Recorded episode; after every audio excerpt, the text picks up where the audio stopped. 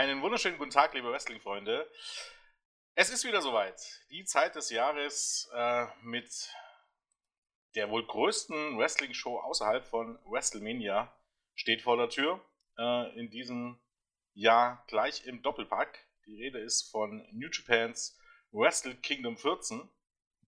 Und äh, aus diesem Anlass haben wir uns eigentlich wie jedes Jahr zusammengefunden, um die Cards zu besprechen.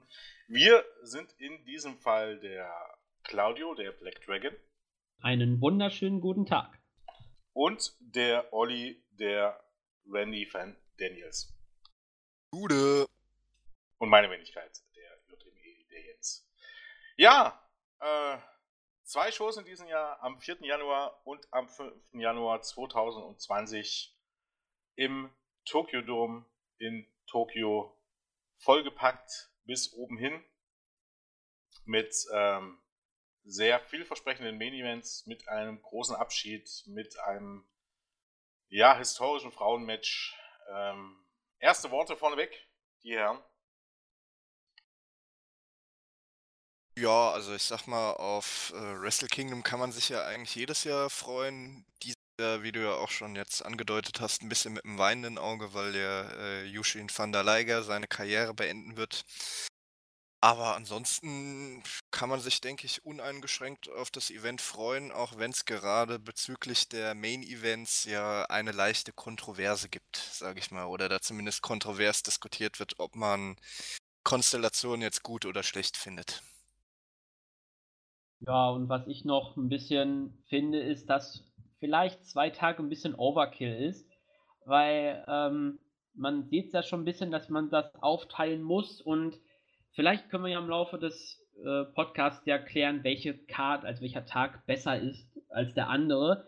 Ähm, ich hoffe, dass man dieses, diesen Versuch, sage ich jetzt mal, nur auf einen Tag in Zukunft wieder reduzieren wird, weil zehn Stunden an zwei Tagen finde ich schon ein bisschen heftig.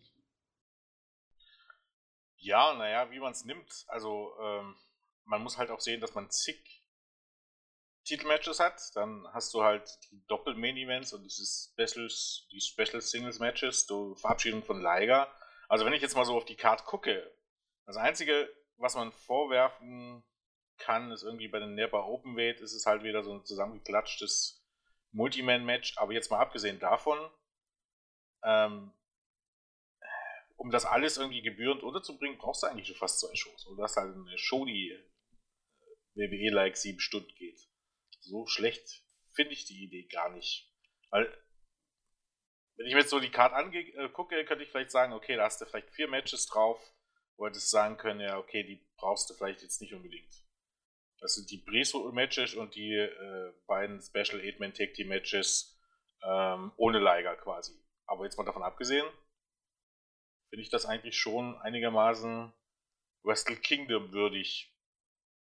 Also man hätte ja. die beiden Matches streichen können und das vielleicht noch ein bisschen aufteilen können, irgendwie, vielleicht noch irgendwie Never Open Weight, irgendwie in die, äh, Title in, in die erste Show, aber ansonsten also es mag durchaus sein. Ich finde halt immer so ein bisschen eine zweitägige Show nimmt dann quasi der größten Show so ein bisschen das Spezielle. Ich finde, die größte Show sollte schon immer eine eintägige Show sein. Am Anfang war ich aber auch von der Idee äh, eher mehr überzeugt, eben gerade weil ich äh, die Hauptstoryline äh, ganz gut fand dass äh, eben Naito quasi das, das, ganze Jahr über ähm, die beiden höchsten Titel gewinnen wollte, aber so wie man es jetzt äh, am Ende aufgezogen hat, um dem mal ein kleines bisschen vorzugreifen, bin ich dann äh, doch eher nicht mehr ganz so angetan von der äh, Idee mit zwei Shows, aber da werden wir ja noch ausführlich drüber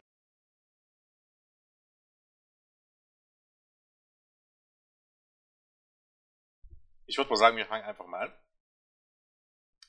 Und zwar beginnen wir an Tag 1 am 4. Januar 2020. Startzeit ist 8 Uhr deutscher Zeit ähm, auf youtubeworld.com. Und äh, da beginnen wir mit einem Match, das wir wohl alle nicht sehen werden. Bestenfalls vielleicht die ähm, unter euch, die ähm, den Streamingsdienst von äh, Stardom haben. Und zwar gibt es nämlich in diesem Jahr erstmals in der Geschichte äh, ja, von New Japan, glaubt äh, sogar, ein Frauenmatch auf der Card. Ähm, und zwar ein Stardom Exhibition Match zwischen Mayu Iwatani und Arisa Hoshiki gegen Hana Kimura und äh, Julia. Nicht ganz unumstritten, ähm, weil in Japan doch sehr strikt eigentlich getrennt wird zwischen äh, Frauen- und Männerwrestling. Ähm, nach der Übernahme von Stardom durch Bushi Road, denen schon seit einigen Jahren mittlerweile New Japan gehört, hat man sich ähm, dieses Jahr dazu entschieden, quasi ein Dark Match zu bringen, bevor die Ausstrahlung überhaupt beginnt, also auch vor den Pre-Show-Matches. Ähm, ich finde die Idee gut, kann aber auch durchaus verstehen, wenn äh, man da irgendwie, naja, sagen wir mal so, traditionell List ist und das nicht so gut findet, weil es halt jetzt auch die Frage aufwirft, wenn dann, sollte man es dann nicht gleich richtig machen, soll heißen, äh, äh, ja, die Frauen richtig integrieren. Auf der anderen Seite macht man dann mit nicht das eigentliche System, was da in Japan vorherrscht und eigentlich auch nicht so verkehrt ist, äh, irgendwie kaputt. Ja, also es ist das erste Frauenmatch im Tokyo Dome, denn ich weiß jetzt nicht wann, das muss man vielleicht nochmal nachgucken. Äh, China hatte tatsächlich mal ein Match gegen Tanahashi bei New Japan. Also äh, auf jeden Fall das erste Mal, dass halt im Tokyo Dome die Frauen antreten dürfen. Ja, wie du schon gesagt hast, Jens, sehr kontrovers, weil halt in Japan wirklich sehr strikte Teilung ist zwischen den Yoshi Promotions und sag ich jetzt mal der Männerdomäne. An sich finde ich das jetzt auch gar nicht verkehrt, dass halt wirklich Stardom so ein bisschen mal dann, sage ich jetzt mal, aus ihrer kleinen Welt ein bisschen nach vorne kommt, weil halt New Japan ein großer Name ist. Ähm, und ich glaube, es wird auch nicht mal auf äh, Stardom World übertragen, weil halt die Show wird von New Japans TV-Sender quasi mitorganisiert. Und weil Stardom auf dem Konkurrentensender läuft, ist deswegen auch schon das Match deswegen als Dark Match und keine Ahnung, ob das überhaupt jemals an die Öffentlichkeit rauskommt. Und ich kann mich da auch an die Situation erinnern rund um das ähm, Frauenmatch bei der Madison Square Garden Show, der G1 Supercard. Da war es ja auch ein Dark Match und es wurde da, glaube ich, auch erst nach drei, vier Monaten oder so auf YouTube hochgeladen. Ich weiß es nicht mehr. Auf jeden Fall, ähm, das schade, dass wir das Match nicht sehen können. Äh, ich glaube, die Fans in der Halle würden sich drauf freuen.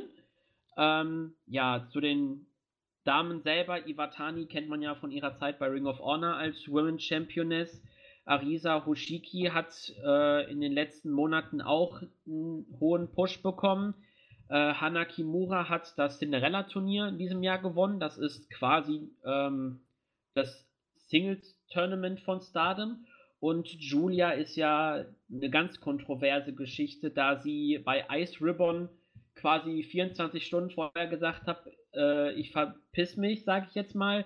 Und äh, sie tauchte dann später bei Stardom auf und das wurde halt sehr kritisch angesehen, da man normalerweise dann halt nochmal so eine kleine Tour macht, sich verabschiedet und äh, da so ein bisschen äh, Dreck hinterlassen hat, sage ich jetzt mal, und Stardom auch nach dem heftigen Gegenwind erstmal darauf verzichtet hat, sie einzusetzen und jetzt wird sie eingesetzt und direkt schon bei diesem historischen Match, dass da auch dann einige Kolleginnen wie Momo Watanabe oder Tam Nakano gesagt haben, äh, wir sind hier schon drei, vier Jahre, haben unsere Kindheit quasi, wir sind hier groß geworden. Und da kommt halt Julia, darf mal ein paar Wochen hier antreten und kriegt direkt so einen Spot. Deswegen äh, sehr kontrovers die ganze Geschichte und ähm, ich glaube, die Fans, zumindest die, die ein bisschen offener sind, äh, auch die ausländischen Fans, sage ich jetzt mal, die würden sich über das Match freuen. Ja, ist halt wahrscheinlich auch ein komplexes Thema. Wahrscheinlich könnte man dort äh, meinen eigenen Podcast dafür machen, ähm, auch was diesen Wechsel und so weiter angeht. Es ist halt in Japan, da ticken die Uhren ein bisschen anders als anderswo. Das ist ja bei den Männern nicht viel anders. Da gibt es einfach nicht, dass da oder es ist relativ selten, dass die Stars einfach von einer großen Promotion zur anderen springen. Ähm, ja, gut. Wie gesagt, aufgrund, dass wir es nicht sehen können, brauchen wir zur Qualität und so weiter nicht allzu viel sagen. Äh, vielleicht werden wir es irgendwann mal auf YouTube dann sehen können. Also kommen wir zum ersten, ähm, sag mal, offiziellen Match. Das erste Match, was dann auf der Pre-Show laufen wird. Und das wäre äh, Iota Tsuchi, Yuya Uemura und Toki Makabe und äh, Tomoaki Honma gegen Thor Henara, Karl Fredericks, Clark Connors und Alex Coughlin. Ja, so ein typisches Eight-Man-Take-Team-Match. Ähm, ein paar Veteranen gegen ein paar ja, Young Lions aus den USA und Japan, wenn man so möchte. Erto Inare zählt da schon noch mit dazu. Ich denke, wird ein ordentliches Match, wahrscheinlich so sechs, sieben Minuten und am Ende werden, ja, wer gewinnt, ist die Frage. Ich vermute fast mal Henare und die äh, LA Dojo Jungs, gehe ich mal stark irgendwie davon aus. Äh, ja, habe ich gar nicht so viel zu, zu sagen. Es ist halt ein Match, ein Pre-Show-Match. Ja, da muss man mal abwarten, was, was dann letztendlich der Plan ist. Also ich kann mir hier zwei Sachen vorstellen. Zum einen, dass man halt äh, dann doch letztendlich das Team mit den Veteranen gewinnen lässt, äh, indem vielleicht, keine Ahnung, Honma dann einen größeren Spot kriegt oder dass man eben einem der Young Lions einen größeren Push gibt, indem er eben hier in dem Match den entscheidenden Pinfall oder eventuell auch eine Submission holen kann. Ja, und ähm, ich glaube eher, dass das Team rund um Maccabi und Honma gewinnen, da sie jetzt quasi mal die beiden Main Stars sind in diesem Match. Ähm, halt wie gesagt, Fredericks, Connors waren schon mal bei äh, Tag-Turnieren dabei. Connors, glaube ich, bei der Super Junior Tag und Fredericks bei der World Tag League. Also schon mal ein bisschen Erfahrung. Ähm, Alex Coughlin ist, glaube ich, dazu da, um den Pin zu fressen, sage ich jetzt mal für das Team. Ähm, Thor Henare hat sich ein bisschen weiterentwickelt, ist jetzt so ungefähr das, was David Finlay mal vor ein paar Jahren war, bevor er zu Ring of Honor gesprungen ist. So weg aus diesem Young Lions System, aber noch nicht ganz seinen Platz gefunden. Und ja, ähm, Yota Chusi und Yuya Oemura sind halt die aktuellen japanischen Young Lions, die noch da sind. Ähm, Cavato hat, glaube ich, zu Neujahr hat er ein Hair vs. Hair Match in Mexiko auf jeden Fall. Deswegen werden wir ihn, werden wir ihn vielleicht dann mit einer Glatze sehen. Ähm, Tomoyuki Oka ist ja derzeit als The Great Okan in England unterwegs, genauso wie Shota Umino. Und Ren Narita ist ja momentan in den amerikanischen Indies so ein bisschen unterwegs. Das heißt, die beiden sind so ein bisschen alleine, sage ich jetzt mal in japanischer Sicht. Vielleicht kommt dann zu New Year Dash schon der nächste Sprung an Young Lions oder man wird weiter die amerikanischen benutzen. Ähm, ja, wie Jens gesagt hat, es ist ein Match. Ich brauch's nicht. Das wird wahrscheinlich nicht viel Zeit fressen. Jeder bekommt seinen Spot und dann ist es auch schon vorbei. Ja, ähm, Match 2, noch ein Take-Team-Match. Äh, was halt auf der Karte ist. Ähm, in dem Fall aber ein paar, ähm, ja, eigentlich alles Legenden, wenn man so möchte. Und zwar Hiroshi Tenzan und Satoshi Kojima gegen Yushi Nakada und äh, Nakanishi. Ein Take-Team-Match von, ja, vier Altstars, wenn man so möchte. Ähm, auch vier ehemalige großen Stars. Das ist ja ein bisschen der Unterschied, wenn man so möchte, zwischen New Japan und äh, ja, in den USA oder explizit vielleicht könnte man sogar sagen WWE, während bei WWE die Altstars, die man zurückholt, das heißt zurückholt kann man gar nicht sagen, aber viele der Altstars und ehemaligen Main-Eventer dann auch gerne mal nach Jahren zurückgeholt werden, um im Main-Event zu stehen, ähm, jo, landen die bei New Japan regelmäßig in den Undercards. Ähm, gut, das kann man vielleicht auch schwer vergleichen, aber ja, auch das wird ein, wird ein Take-Team-Match, wo man die alten Hautdegen nochmal sieht. Ähm, ich glaube, wer hier gewinnt, das kann man fast würfeln, wobei ich vermute mal Tensan und Kojima. Ähm, ja, ist halt auch, auch ein Match, ein Pre-Show-Match. Auch da äh, wird ordentlich werden, sieben, acht Minuten. Und äh, ja, wer gewinnt, spielt hier wahrscheinlich auch gar keine große Rolle, denke ich mal. Nö, aber ich gehe mal auch stark davon aus, dass das etablierte Team von Tensan und Kojima hier gewinnen wird, die ja auch beide, sage ich mal, ja, wobei kann man nicht sagen. Eigentlich sind alles vier äh, Fanlieblinge. Bei äh, Nakanishi war es ja sogar eigentlich eher immer so, äh, dass er der große Fanliebling war, der quasi unter Inoki nie zum World Champion gebuckt wurde und dann ganz spät in seiner Karriere nochmal einen kurzen Run bekommen, bekommen hat. Aber ich gehe mal davon aus, gerade weil äh, Tensan und Kojima eben auch die letzten Jahre quasi die Tech-Team-Spezialisten oder seit zwei Jahrzehnten quasi äh, neben ihren Singles-Run die Tech-Team-Spezialisten schlechthin waren. Äh, Tensan ja früher auch noch zusammen mit Chono. Gehe ich mal davon aus, dass die beiden hier auch das Match gewinnen werden. Ja, da habt ihr eigentlich alles schon gesagt. Ich denke auch, dass Tenkoji gewinnen wird. Ähm, ja, mehr braucht man eigentlich auch nicht dazu sagen. So langsam nähert sich auch bei den Vieren, ich glaube, Kojima noch so ein bisschen weniger als der Rest, äh, so dem Karriereende. Äh, Nagata hat kürzlich noch verlängert. Ich glaube, Nakanishi hat ein paar körperliche Probleme. Tensan hat einige Probleme. Ich kann mich an ein Bild erinnern, dass seine Knöchel nicht gerade problematisch sind. Also die sind teilweise so schief in diesen Schuhen drin. Wenn ihr mal darauf achten möchtet, könnt ihr das mal tun, wenn er irgendwie am Ringrand steht. Das ist schon ein bisschen un unangenehm zu gucken, weil der damit irgendwie noch im Ring aktiv sein kann. Keine Ahnung, aber wie gesagt, die Fourth Generation oder dritte Generation, ich weiß nicht mehr, wie die sich nennen, äh, ja, halt in der Pre-Show, wie Jens schon gesagt hat, äh, bei New Japan ist es so, wenn du ein Main Eventer früher warst, je länger deine Karriere geht, desto weiter nach oben kommst du quasi Richtung Opener, sage ich jetzt mal.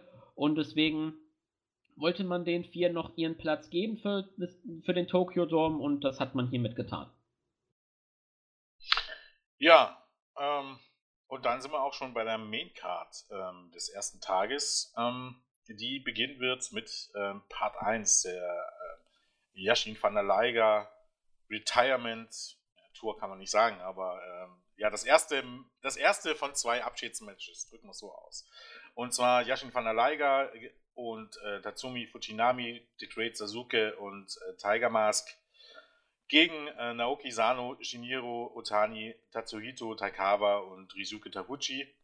Ähm, Zusätzlich sind noch beim ersten Team, also bei Ligers Team, El Samurai mit am Ring, beim ähm, gegnerischen Team ähm, Kobayashi und als Special Referee hat man noch äh, Norio Honaka eingeladen, also gut Deutsch alte Weggefährten, Rivalen und Freunde von Yashin van der Leiger in einem großen Eight-Man Tag Team Match.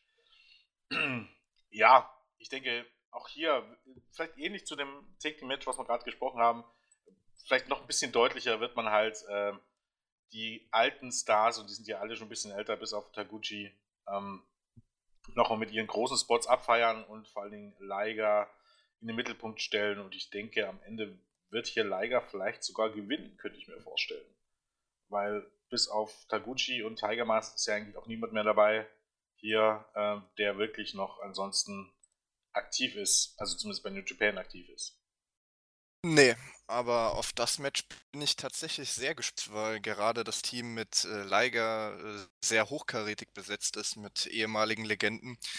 Äh, gut, Tiger Mask hätte ich jetzt vielleicht nicht un unbedingt gebraucht oder da hätte man vielleicht äh, den originalen Tiger Mask einladen können, also Sayama. Aber das sei jetzt mal so dahingestellt. Aber auf äh, Fujinami und Sasuke freue ich mich auf jeden Fall. Äh, bei Fujinami bin ich auch mal gespannt, ob da im Ring noch wirklich etwas kommt, weil äh, der ist ja, glaube ich, mit Abstand der Älteste. Der müsste ja auch schon sogar über 60 sein. Die anderen sind ja alle eher so um die 50 rum oder knapp über 50. Und ja, mal gucken. Also im besten Fall sieht man da nochmal so eine Leistung, wie sie Ricky Steamboat bei der WWE nochmal vor, könnte jetzt auch schon knapp zehn Jahre her sein, als er dann nochmal in den Ring gestiegen ist. Äh, ich glaube, das hatte damals angefangen mit einer Storyline gegen Chris Jericho, wo dann Ric Flair, Roddy Piper und Ricky Steamboat gegen ihn angetreten sind. Ähm, und Ricky Steamboat hatte ja dann wirklich nochmal ähm, ja, einige Matches bei TV- und Pay-Per-View-Shows und war da wirklich noch sehr gut dabei. Und ich erhoffe mir, dass es hier in dem Match äh, ähnlich läuft, weil ansonsten könnte es dann doch, ja, je nachdem, wie die körperliche Verfassung von, von den Jungs eben ist, könnte es dann doch vielleicht von der Qualität nicht angemessen dem vorletzten Match von Liger werden. Aber ich gehe auch davon aus, dass sich hier in dem Match nochmal das Team von Liger durchsetzen wird. Einfach weil in seinem Team ähm, auch die größeren Legenden sind. Ja, da hast du eigentlich schon alles gut zusammengefasst. Ähm, ich glaube, Fujinami hat noch seine eigene Liga, wo er ein bisschen aktiv ist. Äh, The Great Sasuke ja auch mit den, wer kennt nicht die GIFs, wo er sich irgendwie in so eine Tonne reinsteckt und äh, von der Leiter runterspringt oder so. Ähm, der ist noch recht fit, sage ich jetzt mal. Der hat auch, glaube ich, beim WrestleMania-Wochenende gegen Joey Janela ein Match gehabt bei der GCW. Ich weiß es nicht, also ohne Gewehr. Ähm, ja, der Einzige, der so ein bisschen aus dem Rahmen fällt, ist halt Taguchi. Aber ähm, ja, das, ich glaube, Taguchi ist dazu da, vielleicht um den Pin zu fressen für Ligers Team. Ähm, ansonsten ist es halt so ein kleines Legendenfeiern, halt diese Bedeutungen, vor allem für das japanische Publikum oder für die Leute, die halt Ligers Karriere verfolgt haben, wenn er nochmal gegen Otani im Ring ist. Da wird dann auch nochmal diesen ganzen äh, Hype von früher vielleicht nochmal ein bisschen hochgespült. Och, wie schön, dass die nochmal nach über, keine Ahnung, 10, 20 Jahren mal wieder gegenüberstehen. So wird es dann halt sein. Ähm, ja, ich denke mal, dass vielleicht Liger noch wieder ein besonderes Kostüm auspacken wird, was er ja auch schon bei der letzten Show in der Koakuen Hall gemacht hat. Und ja, wie gesagt, Ligers Team, glaube ich, wird gewinnen. Um da ja. noch mal kurz einzuhaken, äh, in der Tat, Fujinami hat noch seine äh, Tradition, heißt sie, glaube ich, seine Promotion. Also ein, quasi ein Wortspiel aus äh, Dragon und Tradition. Und äh, Sasuke hat natürlich seit, glaube jetzt auch schon knapp 30 Jahren äh, seine eigene Promotion mit äh, Michinoku Pro Wrestling. Wonach sich ja unter anderem der gute Taka Michinoku benannt hat. Ja, und ähm, wie Claudio schon sagte, der war dieses Jahr auch mehrmals bei äh, Game Changer Wrestling im Einsatz, allerdings auch mh, hm, ja, zwei bei zwei von drei Shows, die da in Japan stattfanden. Aber an dieser Stelle vielleicht kann man mal sagen, schaut Game Changer Wrestling. Aber anderes Thema. Ähm, ich habe noch sogar noch eine andere The Theorie, und zwar, dass Taguchi nur in dem Match ist, um mit Liger noch einigermaßen äh, gutes Wrestling abzuliefern weil ich glaube, der ist mit Abstand noch der, ähm, ja, logischerweise der Wrestler, der am meisten im Saft steht und der eigentlich auch jeden Stil mitgehen kann. Und, hm. ähm, Ach, ich glaube, äh, Shinjiro Otani ist auch noch sehr gut dabei. Ja, ich glaube, der ist auch noch gar nicht so alt. Er ist, ich glaube, auch noch unter 50. Ich glaube, der älteste ist wirklich Fujinami und die, der Rest ist so knapp unter 50, knapp über 50.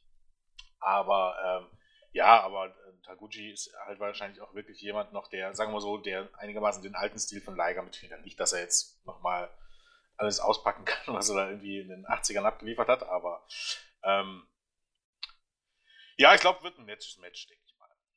Okay, ähm, weiter geht's mit dem nächsten Special 8-Man Take Team Match und zwar die Los Ingobernables, ähm, Evil Sanada Bushi und Shingo Takagi gegen Suzuki Gun Minoru Suzuki, Zack Sabre Jr., Taichi und El Desperado. Ähm, ja, so ein typisches Eight-Man-Take-Team-Match von den Wrestlern, für die man nichts anderes gefunden hat auf der Card, ähm, obwohl man zwei Shows zur Verfügung hat. Ähm, ja, hm, klassisch, aber auch ein bisschen schade irgendwie, weil man ähm, gerade ähm, Shingo ähm, hat dieses Jahr natürlich sehr, sehr gut und krass abgeliefert und äh, für den hat man irgendwie so gar nichts gefunden bei Wrestle Kingdom und Evil und Sanada wollte man eigentlich oder möchte man groß pushen, angeblich im Jahr 2020 als Einzelwrestler und auch für die hat es irgendwie nicht so richtig gereicht, äh, was zu finden, dass äh, Suzuki und Zack Sabre Jr. Ähm, in keinen Einzelmatches stehen. Auch das zeigt schon, ich glaube, auch sehr viel über die Dichte aus, die man da irgendwie auf der ähm, generell im Roster hat oder hier aufbietet. Ist ein bisschen schade, aber ähm, ansonsten glaube ich, wird das trotzdem ein gutes Match werden. Yes, Sanada und äh, Zack Saber Jr. haben ja am zweiten Tag ein Singles-Match gegeneinander. Da wird das hier wahrscheinlich so ein bisschen als Aufbau dienen.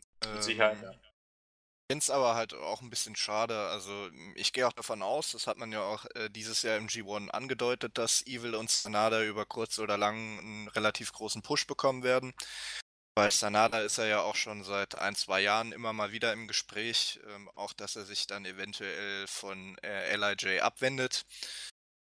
Und ansonsten tut es mir natürlich so ein bisschen äh, in der Seele weh, dass äh, Suzuki jetzt doch kein Singles-Match bekommen hat.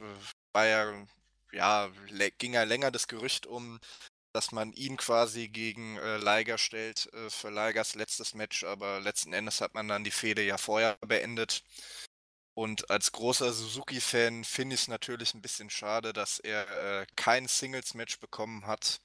Was natürlich dann auch meine Hoffnung darauf schmälert, dass er vielleicht doch nochmal die Heavyweight Championship irgendwann gewinnen wird.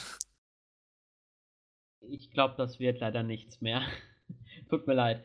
Ähm, ja, das Match dient dazu halt, um Sanada gegen Sabre Jr. aufzubauen. Was man vielleicht auch noch erwähnen könnte, wäre, dass Bushi bei der letzten Show ähm, noch Sabre Jr. gepinnt hat. Ähm, vielleicht geht nämlich so ein bisschen der Alternativplan los, denn Sanada hatte sich eine Gesichtsverletzung zugezogen, was auch immer das heißen mag.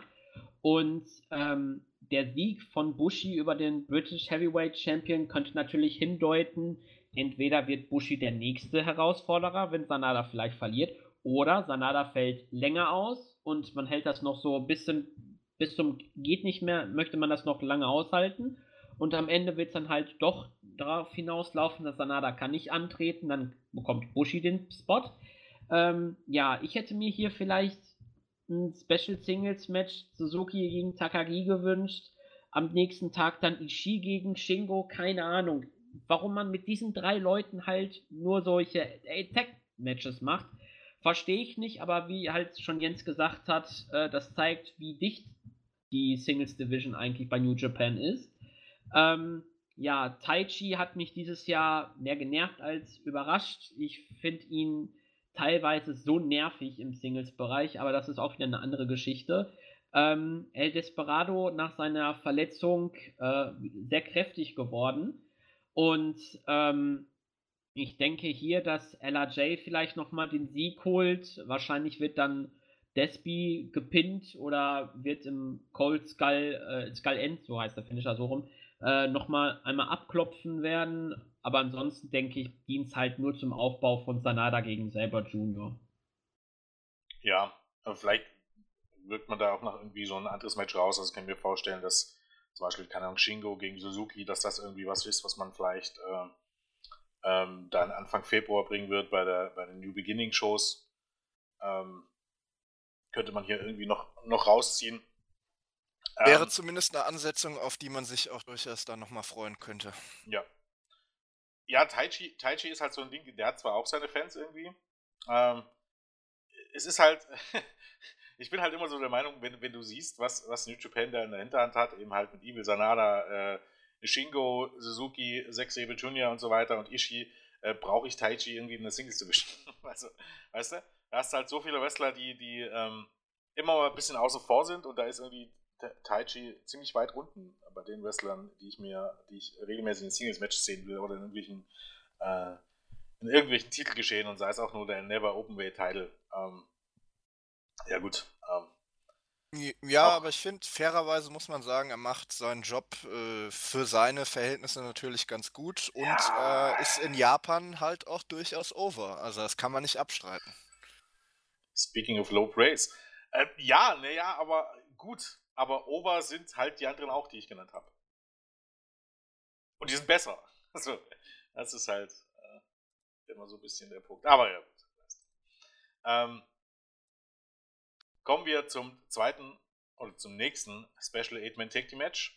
Und äh, das ist äh, diesmal eine, ähm, ja, eine Gruppe von Chaos, Hiroki Goto, Tomohiro Ishii, Yoshihashi und Toriyano gegen äh, den Bullet Club, Bedluck, Fale, Kenta, äh, Yujiro, Takahashi und Chase Owens.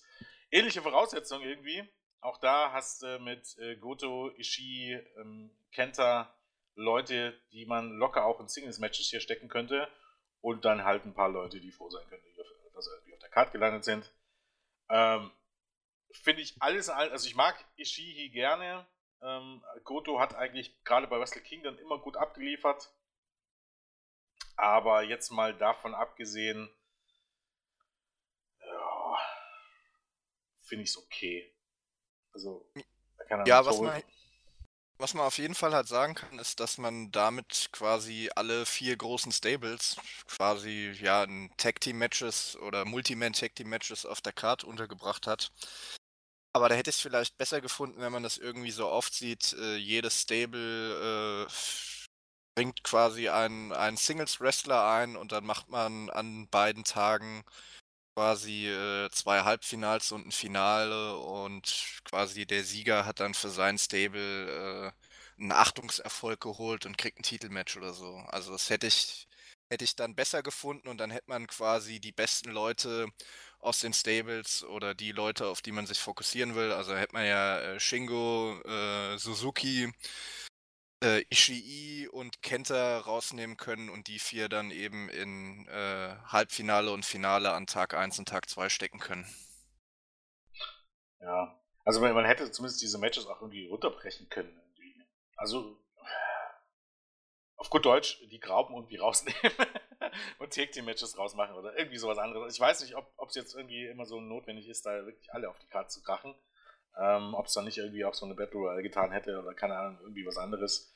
Ähm, es verwässert das Ganze halt ein bisschen. Aber gut, wie gesagt, das, die, diese Matches sind hier jetzt auch nicht dazu da, um die Show zu stehlen, sondern eher um für den zweiten Tag was aufzubauen und irgendwie äh, die Leute auf die Karte zu bekommen und dann sieben, acht Minuten totzuschlagen.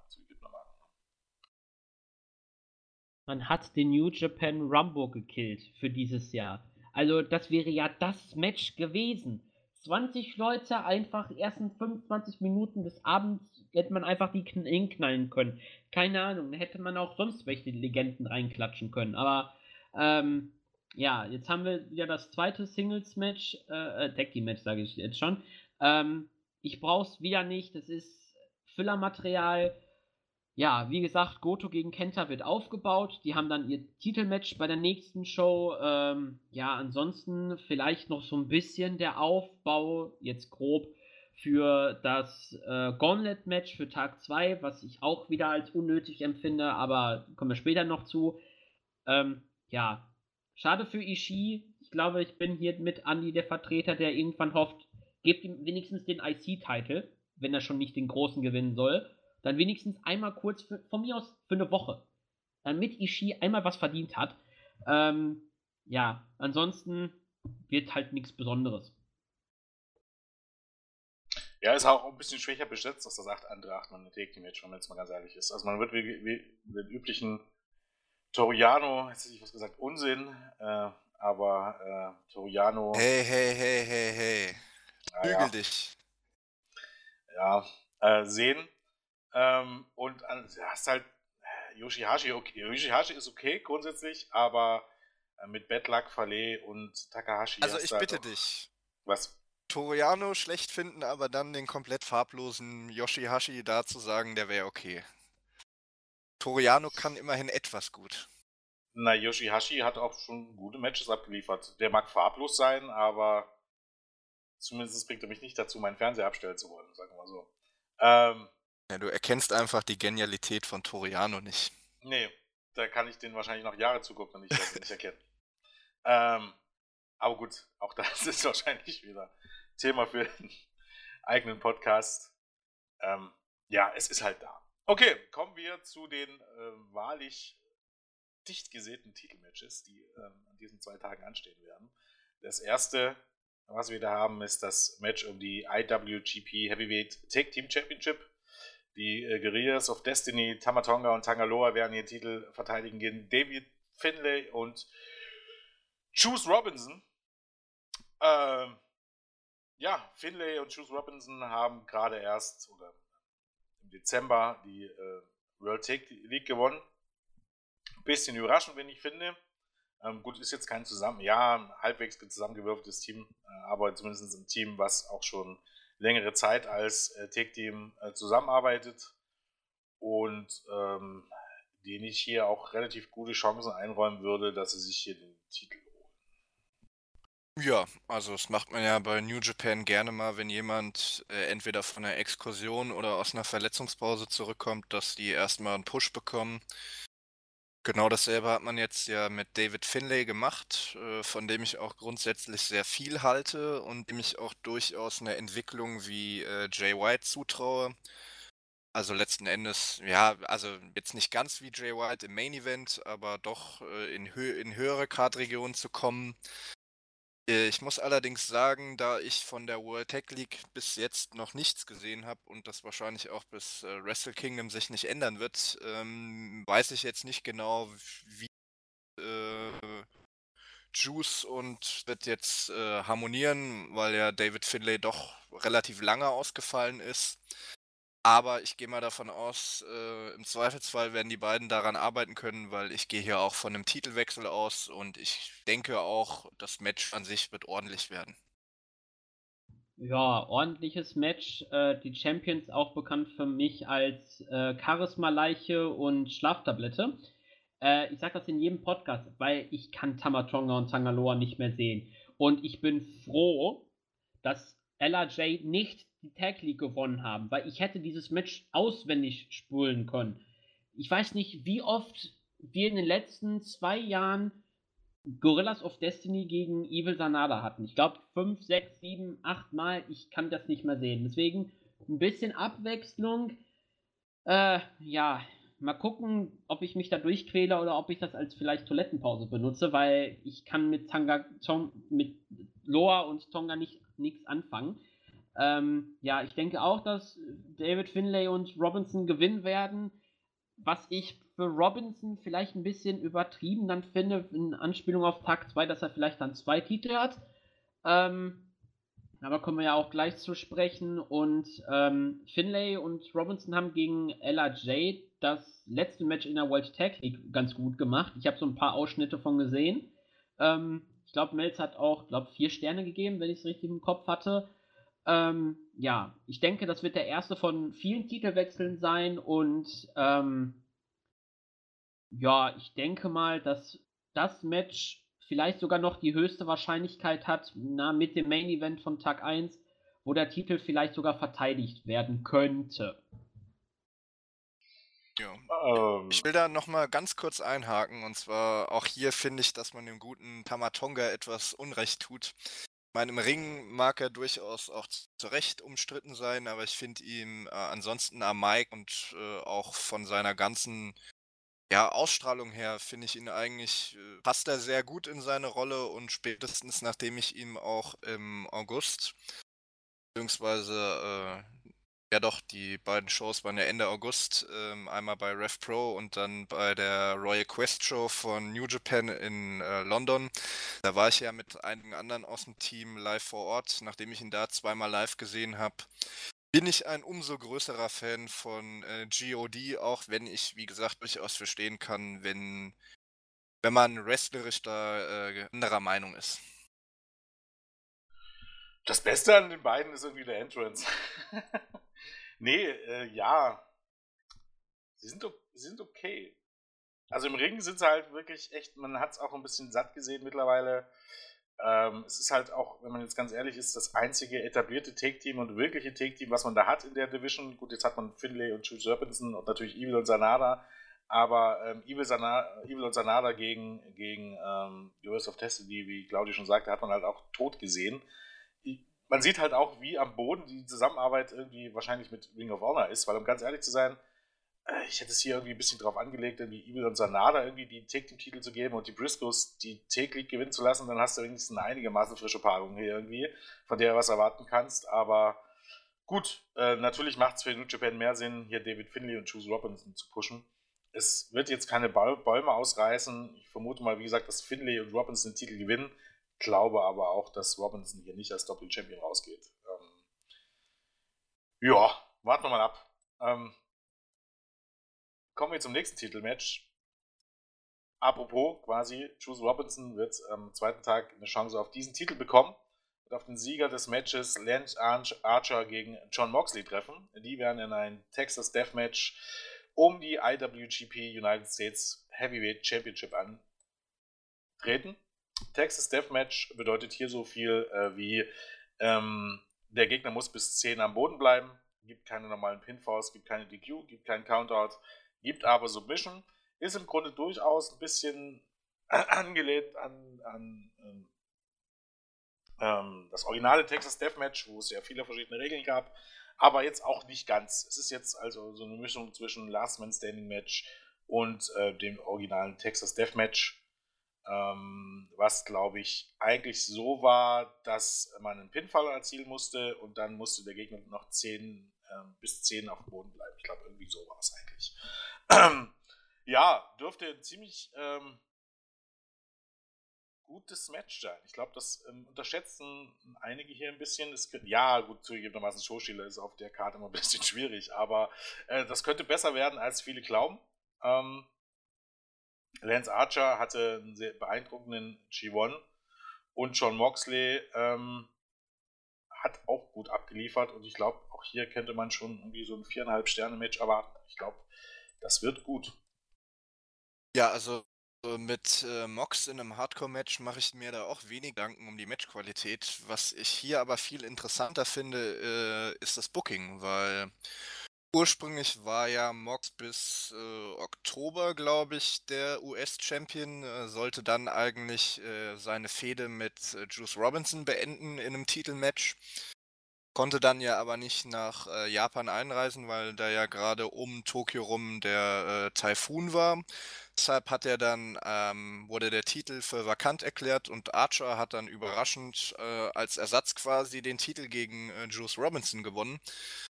Und der Sieger dieser Paarung wird ja dann an Tag 2 auch nochmal den Titel gegen Juice Robinson verteidigen müssen.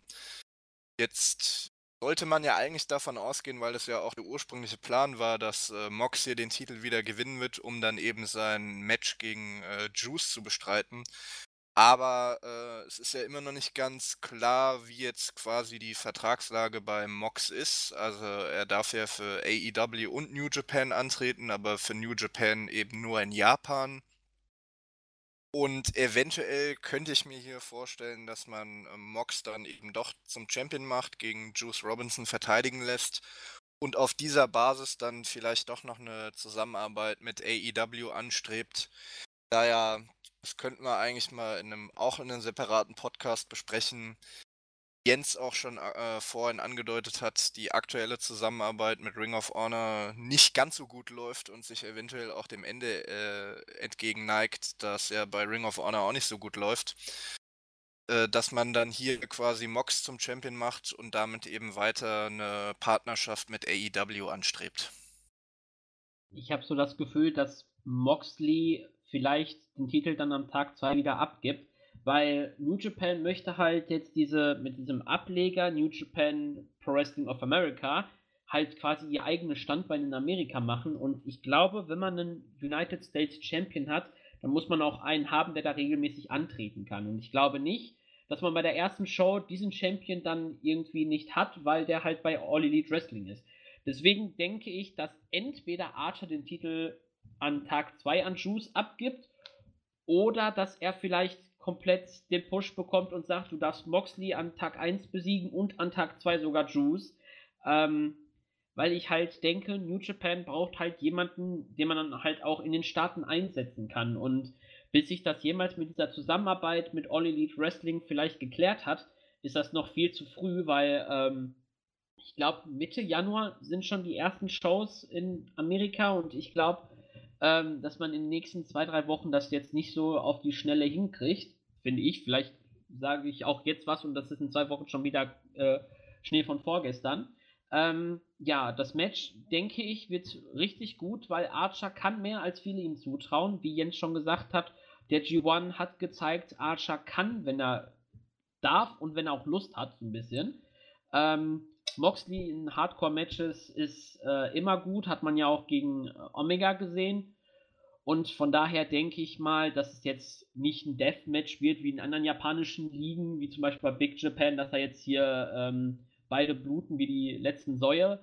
Ähm, aber dass es auf jeden Fall einige Hardcore-Elemente dabei sein werden. Die beiden werden sich auch nicht schonen.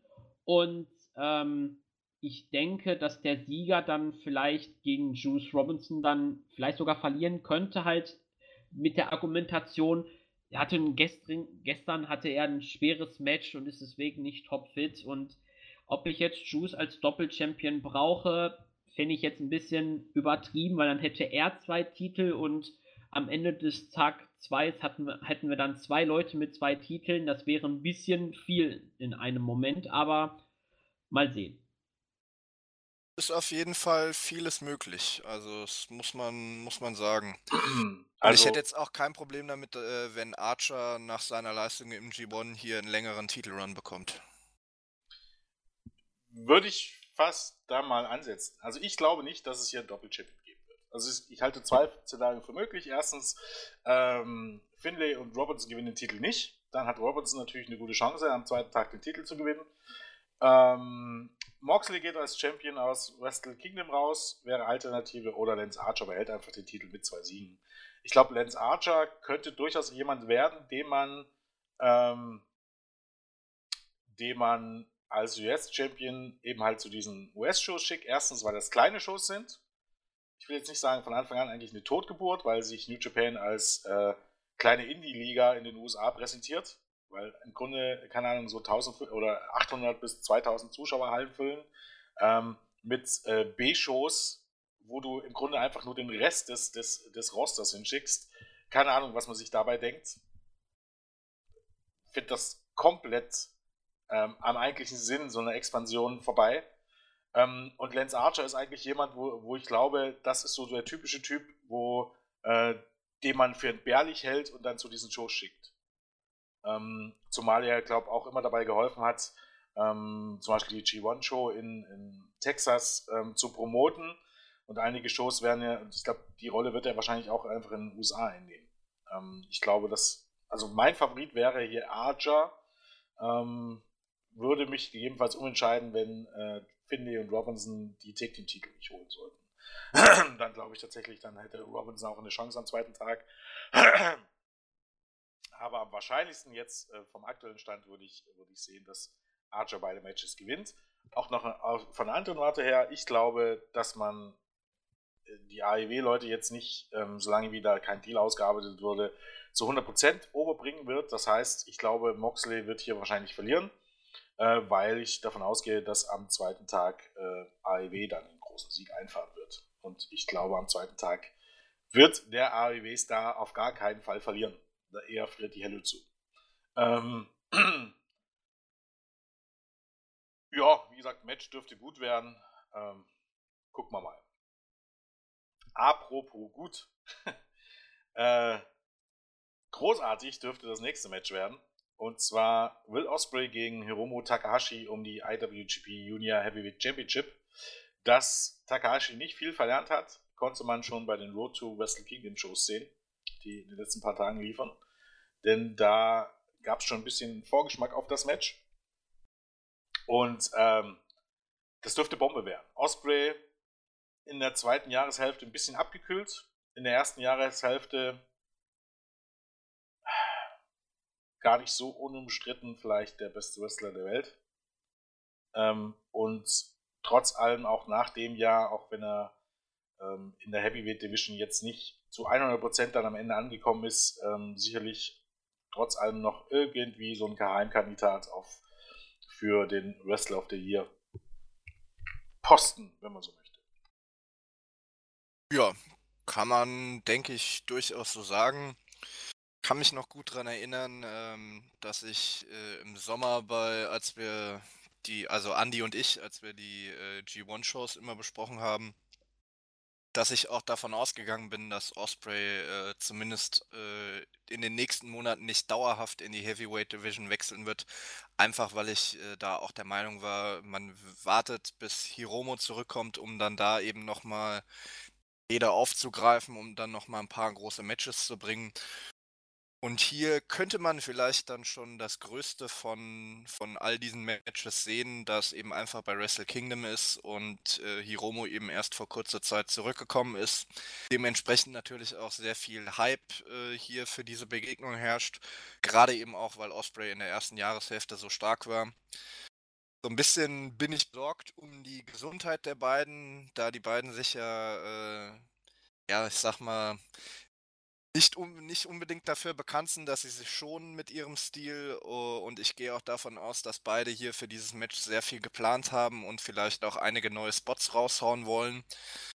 Ähm, da hoffe ich mal, dass alles soweit gut geht, aber ansonsten kann man sich hier sicherlich auf ein sehr spektakuläres Match freuen, bei dem am Ende, denke ich, äh, Hiromo als Rückkehrer die Oberhand behalten wird und dann den Titel gewinnt und dann eventuell auch nochmal eine größere Fehde gegen seinen zweiten großen Rivalen äh, Dragon Lee startet ähm, und dass man dann vielleicht im Laufe des nächsten Jahres Osprey wirklich äh, dauerhaft in die Heavyweight Division schickt. Ja, mir ist gerade eingefallen, ähm, weil die beiden keinen Spot auslassen. Wir werden wieder die Sunset Flip Powerbomb nach draußen sehen und da kriege ich jetzt schon wieder einen Hals, weil ich hasse diesen Spot.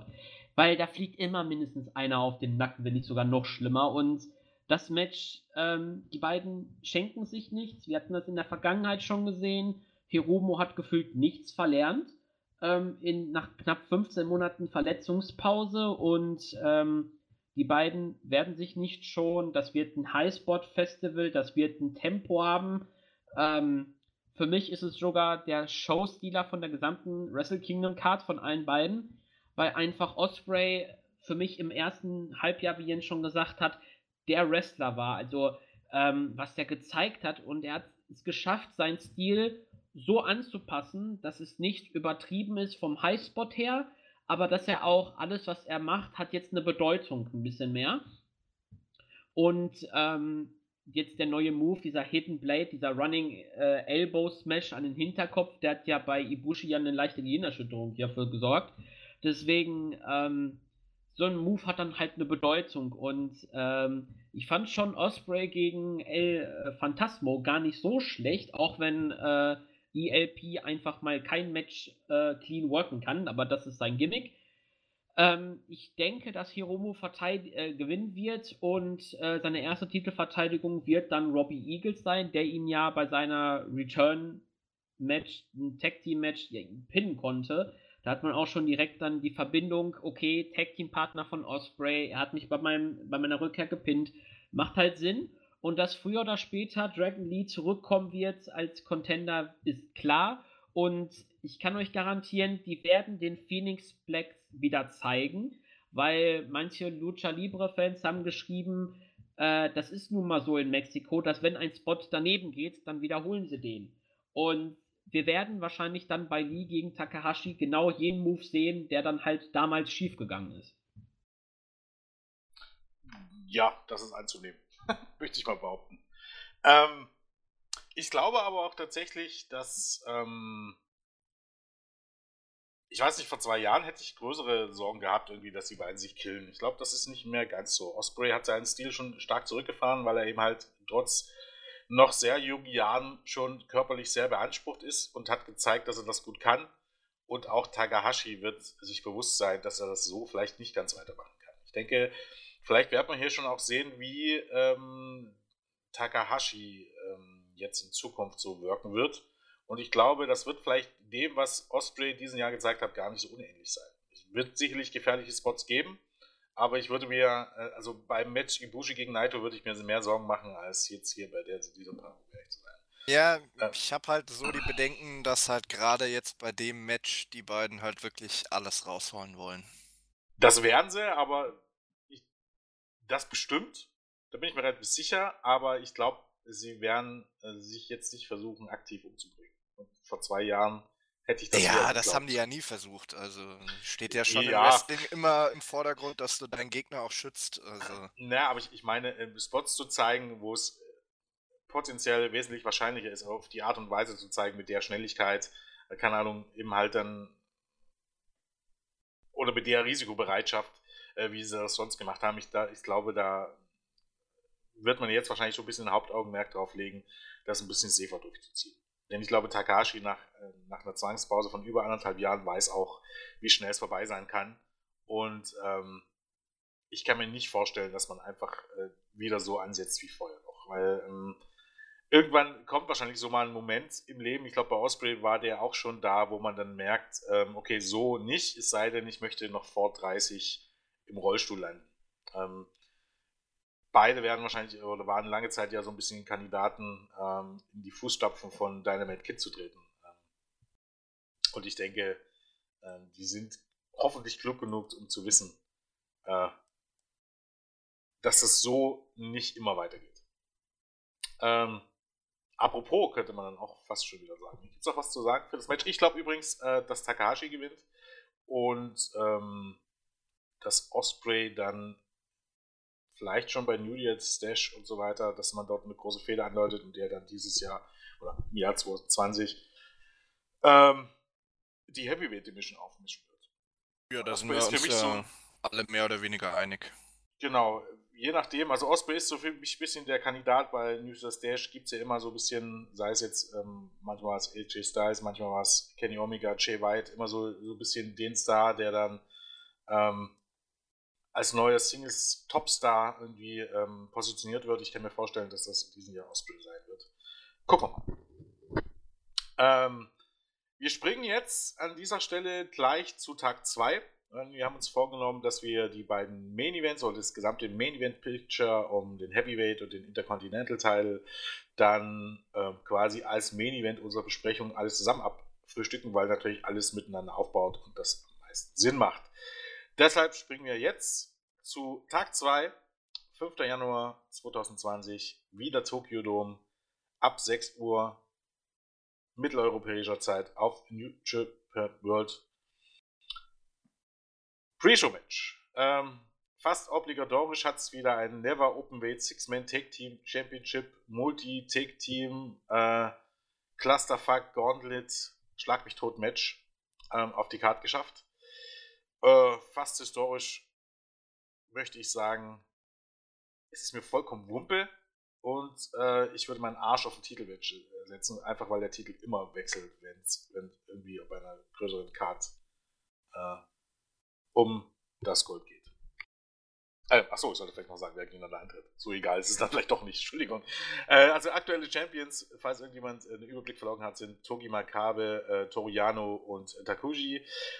Ähm, verteidigen ihren Titel gegen äh, Tomohiro Ishii, Yoshihashi, Robbie Eagles, Evil, Shingo Takagi, Bushi, Bad Luck Fale, Chase Owens, ähm, Takahashi, Taichi, El Desperado und Kanemaru. Also im Grunde, wenn man so möchte, ähm, gegen Vertreter von allen vier großen Stables.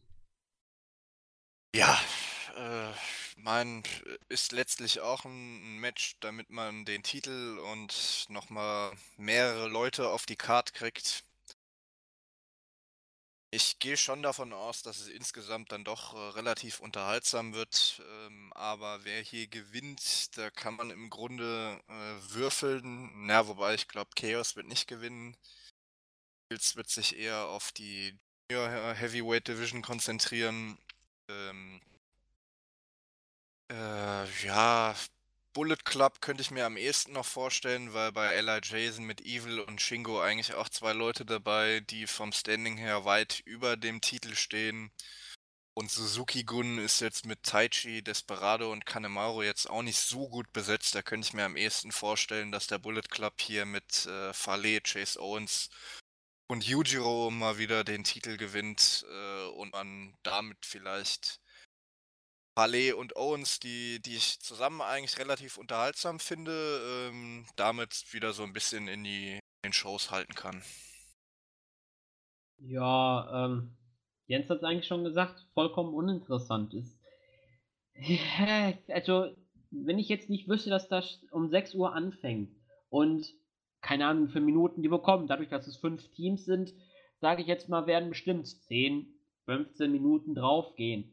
Ähm, ich würde mir am liebsten den Wecker stellen für eine Viertelstunde später, weil das Match ist so uninteressant und mir geht es auch komplett vorbei, wer, der, wer, den Titel am Ende bekommt, weil der Titel ist unnütz, das Match ist unnütz. Ähm, von mir aus lasst Makabe, Jano und Taguchi gewinnen und die verlieren es dann bei New Year Dash, weil in der Regel ist es immer, Wrestle Kingdom gibt es das Match, dann haben die Champions ein Rückmatch beim Tag danach und gewinnen den Titel wieder.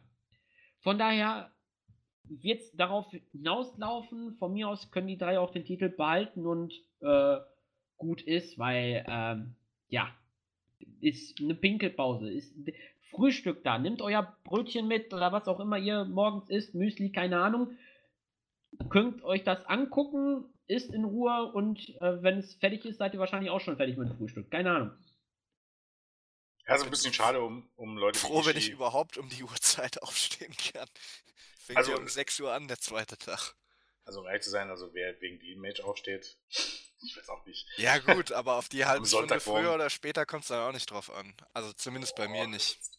Also es ist halt die Frage, ob die Pre-Show, ob man die streckt auf eine Stunde mit den ganzen ähm, Hype-Videos, aber eine halbe Stunde würde ich auf jeden Fall davon ausgehen. Also ich glaube, wenn man hier 6.30 Uhr kommt, dann wird man pünktlich zum eigentlichen Opener kommen. ähm, weil das Match, ja, also sind mindestens äh, vier Matches, oder? Eins, zwei, drei, vier. Ja, natürlich, mindestens vier Matches. Ähm, kann ja theoretisch sogar noch sein, dass dann noch mehr Teams dazukommen, wer weiß das schon so genau. Ähm, das heißt, das Match wird mindestens 20 Minuten gehen, vielleicht eher ein bisschen länger. Mit den ganzen Videos, die man immer bringt, bringt man bei New Japan, äh, bei, bei Wrestle Kingdom ja gerne.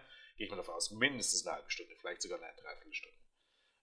Also wenn man 36 irgendwie einschaltet, gehe ich mal davon aus, dass er hier sogar noch das Finish siehst. Mindestens das Finish. Ähm, es ist halt ein bisschen schade um Ishii, um Evil, um äh, Shingo, der überhaupt gar nichts wirklich, äh, noch nicht mal einen Knochen hingeworfen hat, irgendwie ähm, in diesem Jahr. Ähm, um die ist es ein bisschen schade, aber im Grunde muss man auch sagen, das sind auch eigentlich fast die, ja, Robbie Eagles noch, aber das sind auch die einzigen vier, wo ich mal sagen müsste, äh, das sind die vier Leute, wegen denen ich mir das angucken muss. Der Rest ist halt wirklich New Japan, Undercard und jetzt nicht irgendwie die sehenswertesten Leute. Dementsprechend, ich werde mir das, glaube ich, schenken. Ähm, weil der Titel, das sagen wir, glaube wirklich jedes Jahr oder bei jeder Preview und Review ähm, für New Japan, der Titel ist sowas von unnütz, ähm, wie nur irgendwas unnütz sein kann. Okay, kommen wir zum eigentlichen Opener. zum aller, allerletzten Match von Yashin van der Leiger. Der wird an der Seite gegen von Naoki Sano und in Begleitung von äh, Fujiwara gegen ähm, Dragon Lee, beziehungsweise Ryu Lee heißt er jetzt, und Hiromu Takahashi antreten. Old School gegen New School. Ähm, ja, ich hätte mir eigentlich auch eher so ein Singles-Match gewünscht, aber okay, man möchte ja wahrscheinlich auf der einen Seite Dragon Lee ähm, ein bisschen ein Spotlight geben auf der Karte, auf der anderen Seite den wohl, wie ich annehme, dann amtierenden ähm, Junior Heavyweight Champion ähm, da ein bisschen mit einflechten. Deshalb hat man noch eine Legende gebraucht, die man ähm, Leiger an die Seite stellt. Vermutlich wollte das Leiger auch so. Und äh, das wird als, also sein. Das letzte Match von Leiger, ich weiß nicht, da kommen wir vielleicht dann am Ende nochmal, wenn ihr beiden eure, eure Meinung zu dem Match gegeben habt, nochmal drauf zu sprechen. Äh, was Leiger denn so alles gerissen hat im Laufe seiner Karriere, beziehungsweise was er eigentlich bedeutet. Ich glaube, das wird hier zutage fallen von, von, der aktuellen Generation ein bisschen unterschätzt. Ich glaube, so die Leute in meinem Alter, die kennen ihn vielleicht sogar noch ein bisschen besser, die länger ein bisschen dabei sind. Ja, wird sicherlich eine ganz emotionale Geschichte werden. Ja, wobei man hier dazu sagen muss, in Japan ist es ja üblich, dass du deine Retirement-Matches als Tag-Team-Matches hast. Meistens ist es ja sogar in Multiman Tag Team Matches, da ist eigentlich jetzt schon ein One-Two Tag Team Match relativ besonders. Was natürlich aber auch daran liegt, dass die meisten Legenden dann doch etwas schlechter in Form sind als Liger bei ihrem Karriereende und man versucht das dann immer so ein bisschen mit Multiman Tag Team Matches zu kaschieren und eben möglichst viele alte We Weggefährten einzubauen, aber das macht man ja schon an Tag 1 für Liger. Insofern finde ich es hier ganz gut, dass man quasi äh, so Oldschool gegen Newschool Match bringt und gehe auch stark davon aus, dass dann eben die aktuellen Stars äh, im Rioli, hast recht, der heißt ja jetzt nicht mehr Dragon Lee, sondern Rioli und äh, Hiromo Takahashi hier gewinnen werden. Aber Liger hier sicher nochmal im letzten Match alle seine Spots auspacken äh, wird und die Crowd dementsprechend auch äh, mitgehen wird. Und hier habe ich auch keine Bedenken, dass dann äh, das Match gut wird. Äh, Im Gegensatz, wie gesagt, äh, zu Tag 1, wo ich bei dem einen oder anderen mal gespannt bin, ob die wirklich noch so in Form sind. Aber hier könnte ich mir durchaus vorstellen, dass es qualitativ auch äh, an und um die vier Sterne rangeht. Also, ähm, ich finde ja auch die Dynamik zwischen Dragon Lee, der jetzt ja Ryu Lee heißt, weil äh, CMLL hat ja den Namen, äh, Namensrecht von Dragon Lee auf der ganzen Welt, deswegen hat man jetzt diesen kleinen Umschwenker gemacht. Man hat einfach Dragon übersetzt auf Japanisch und hat ihm das einfach als Vornamen gegeben, passt ja schön.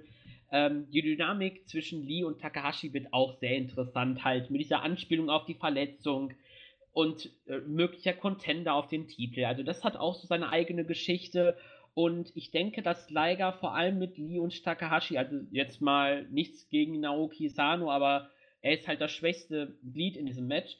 Ich glaube, die Parts mit Liger gegen die anderen beiden wird doch ein bisschen besser sein, als man sich vielleicht noch ausrechnen kann. Und wenn ich mir noch eine Sache wünsche, vielleicht eine allerletzte Shooting Star Press von Liger zum Ende. Wird wahrscheinlich nicht drauf hinauslaufen, aber ähm, wäre halt schon wünschenswert. Und äh, ich denke, dass Liger den Pin fressen wird, weil er einfach ähm, die neuen Stars halt für die nächste Generation overbringen wird. Und es ist halt dann auch schon was Besonderes für denjenigen. Vielleicht macht man auch einen Double Pin, wenn man nicht einen bevorzugen möchte wer halt dann quasi von Liger den Segen bekommen hat, dass er das neue Ace der Junior Division sein wird. Ja.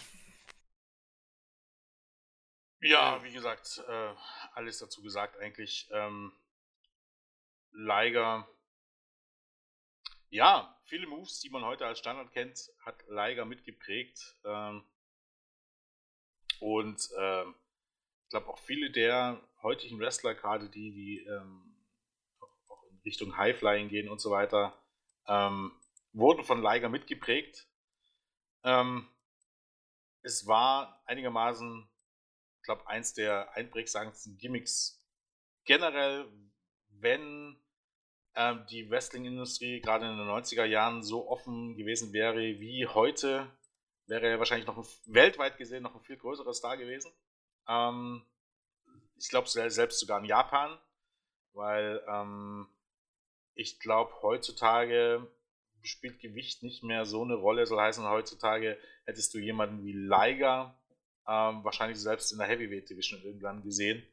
Und dort wäre er wahrscheinlich dann nochmal zum größeren Star aufgestiegen, als es ihm je möglich war in den 80er und 90 er Jahren, aufgrund dieser Limitierung. Ähm, da geht schon eine große Karriere zu Ende und äh, wird sicherlich ähm, großartig werden. Nochmal ein letztes Mal quasi, wobei bei New Year's Dash wird man uns wahrscheinlich auch nochmal hören, ähm, sein Theme zu hören. Ähm, eine schöne Sache auf jeden Fall. Definitiv. Und, also äh, neben den zahlreichen Rekorden, die er bei New Japan in der Junior Heavyweight Division aufgestellt hat, gehört er ja unter anderem auch zur legendären äh, Dojo Class von 84, wo er auch ähm, Muta, Chono und äh, Hashimoto dabei waren. Und ansonsten, wie du ja auch schon gesagt hast, also ich glaube gerade die äh, Shooting Star Press geht auf ihn zurück, äh, aber eben auch einige andere Moves. Und für die Leute, die vielleicht nicht so ganz einschätzen können oder die jetzt noch nicht ganz so lange Wrestling gucken oder ich sage jetzt mal eigentlich eher in meinem Alter sind, äh, ich bin ja jetzt auch nicht so alt, aber äh, ich interessiere mich ja auch mal viel für die Geschichte und gucke auch viel aus, äh, aus älteren Tagen.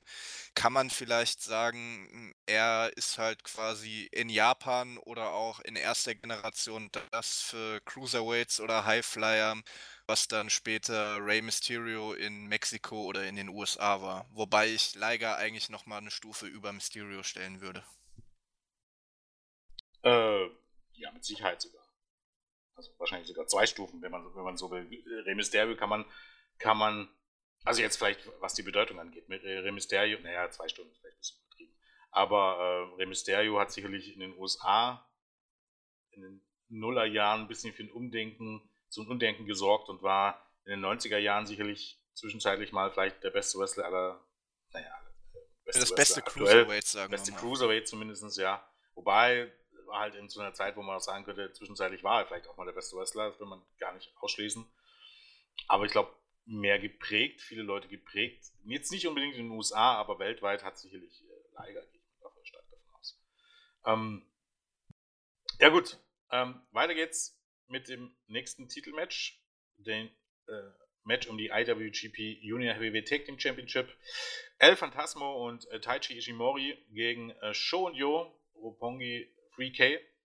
Ja, wird ein typisches Junior Heavyweight Tag Team Championship, denke ich mal. Viel Action. Äh, und Show und Yo sind ja so ein bisschen was wie, äh, auf eine andere Art und Weise, aber trotzdem irgendwie äh, wie was wie die Gears of Destiny in der Heavyweight Division.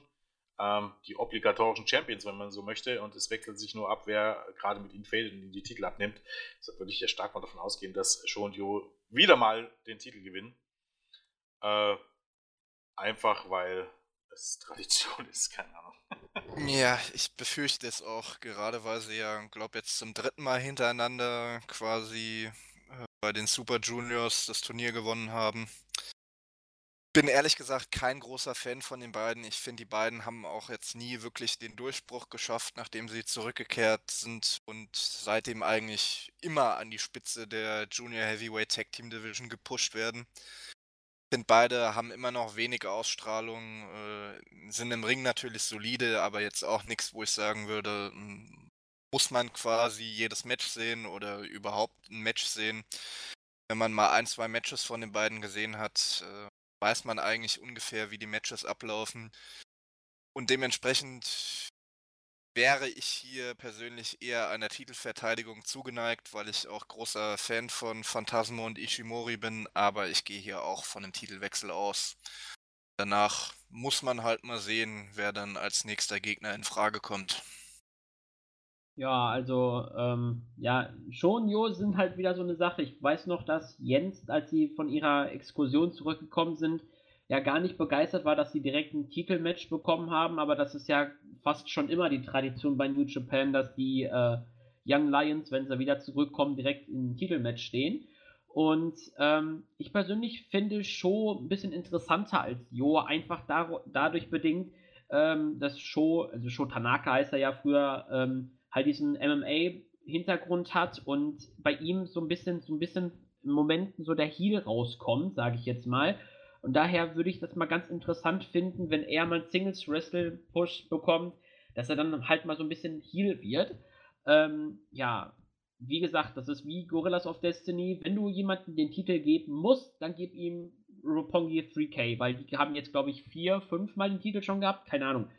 Ähm, auf jeden Fall würde ich mir auch eine Titelverteidigung wünschen, vor allem für Ishimori, der jetzt ein bisschen im Singles-Bereich sich erstmal wieder einordnen muss, weil jetzt halt äh, Shingo vor ihm steht, so ein bisschen, wo man ja auch nicht weiß, geht er jetzt ganz in die Heavyweight Division oder bleibt er weiter ein Junior? Ähm, dann hat man ja noch Osprey vor ihm, Hiromu ist jetzt wieder da, Dragon Lee hat unterschrieben für ein Jahr mindestens.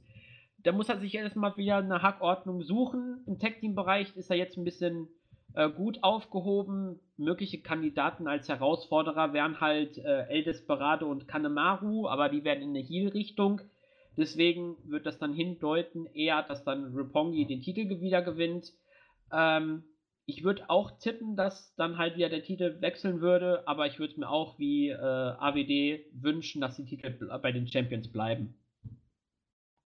Ja, keine Ahnung. Ich finde halt schon Jo immer nur, äh, der eine hat eine goldene Hose an und der andere eine silberne. Aber ansonsten finde ich die beide relativ farblos. Meine, gut, der eine hat, wie, wie äh, Claudio gesagt hat, immer ein bisschen mehr Temperament oder neigt dazu, dann auch mal eine unfaire Aktion zeigen zu wollen, aber ansonsten kann ich die beiden jetzt äh, bin ich halt, sind halt wirklich so ein klassisches Tag-Team. Also ich glaube, wenn man die splitten würde, würde man denen auch keinen Gefallen tun. Äh, ja, naja, irgendwann mal vielleicht und dann, indem man es klar voneinander trennt. Ich meine, jetzt ist es ja darauf angelegt, dass die klar als Tag-Team rüberkommen und so ja, genau klar. sollte es ja eigentlich auch sein. Ein Tag-Team sollte nicht so sein, dass es einfach nur ein zusammengewürfelter Haufen ist, was ich zum Beispiel bei David Finlay und Juice Robinson äh, ja, aber es gibt ja durchaus auch Tech-Teams, wo quasi äh, zwei sehr unterschiedliche Wrestler ein Team bilden können und das dann auch ja, wirklich Ja, aber die dann irgendeine ist. Verbindung haben sollten. Ja, yeah, klar. Also David, David Finley und Juice Robinson nehme ich nicht, nicht ab, dass die im Privatleben irgendwas miteinander zu tun hätten. Also, also mehr, mehr als zusammengewürfelt geht nicht. Da, da gebe ich dir recht, dass das mehr oder weniger zusammengewürfelt ist. Aber wir hatten ja beispielsweise auch schon bei New Japan großartige Tech-Teams, äh, äh, Carl Anderson beispielsweise, einmal mit äh, Giant Bernard und einmal mit äh, Doc Gallows. Aber waren da, jetzt am Anfang, hatten die auch nichts miteinander zu tun, aber die haben sich, finde ich, zu guten Tech-Teams entwickelt. Zusammen, das meine ich nicht mit zusammengewürfelt. Mit zusammengewürfelt meine ich, ich muss denen irgendwie abnehmen, dass sie ein Tech-Team sind. Ich muss ja. irgendwie abnehmen, dass die, dass die irgendwie was miteinander zu tun haben könnten. Und ähm, dass es da irgendwie einen Zusammenhang gibt, dass sich zwei Leute zusammentun. Und wenn zwei grundverschieden sind, na, und ich denen nicht abnehmen kann, dass die irgendwie miteinander befreundet sein könnten oder wären, dann ist es halt einfach nur, äh, ja, ja, darum halt, auf gut Deutsch. Das ist korrekt. Und bei Sho und, ja. und bei und Jo ist es halt einfach so, da ist eben halt das Konzept, dass man sie relativ gleich darstellt und, keine Ahnung, äh, Brüder von einer anderen Mutter quasi irgendwie. Aber das heißt ja nicht unbedingt, dass wenn man ihnen irgendwann ein komplett anderes Gimmick gibt, dass man die nicht voneinander unterscheiden kann. Also ich sehe ja nicht so das, das Usus-Problem.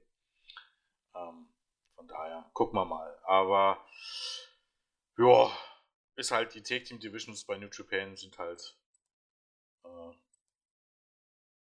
ja, ausbaufähig, sagen wir mal so. Okay. Das definitiv. Titel. Der einzige Titel der beiden Shows, der nicht direkt zu New Japan gehört, die RevPro British Heavyweight Championship hat es auf die Karte geschafft. Ähm, was früher die NWA und Ring of Honor Titel waren, ist dieses Mal RevPro. Auch da zeigt sich wieder, die Zusammenarbeit mit Ring of Honor ist mehr als am Boden. Ähm, Sechsebe Junior verteidigt den Titel gegen Sanada. Dürfte ein starkes Match werden, was aber sicherlich ähm, aufgrund der Dichte auf der Karte und auch aufgrund der Zeit äh, kein Showspieler werden dürfte. Aber ich denke auch hier, wenn beide über 10 Minuten bekommen und einen normalen Tag erwischen, auch hier kann man fast mit Sicherheit mit einem 4-Sterne-Match rechnen. Äh, würde gar nicht ausschließen, dass hier Sanade den Titel gewinnen könnte, wenn man äh, ihn mal nach Japan zu, äh, nach England zu schicken, wird nicht die große Hürde sein. Und dass er hier zwischenzeitlich den Titel mal, dass der Titel mal ein Japaner gewinnt, wie vorher, Suzuki zum Beispiel, unter anderem, äh, oder Ishii. Und ich glaube, Ishii hat den Titel auch nicht. Ja, ja Styles hatte den auch ja. mal. Ähm, ist gar nicht so unwahrscheinlich, wenn man das nimmt, um Sanada als Singles-Wrestler vielleicht, Singles vielleicht ähm, nochmal in den Fokus zu stellen. Durchaus möglich. Aber genauso natürlich die Titelverteidigung Sechs Ebre.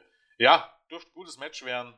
Ähm, wäre auf vielen anderen Cards wahrscheinlich das Highlight der Show. Bei jeder Ref Pro Card wahrscheinlich. Hier ist es halt eins, wirklich eins von vielen.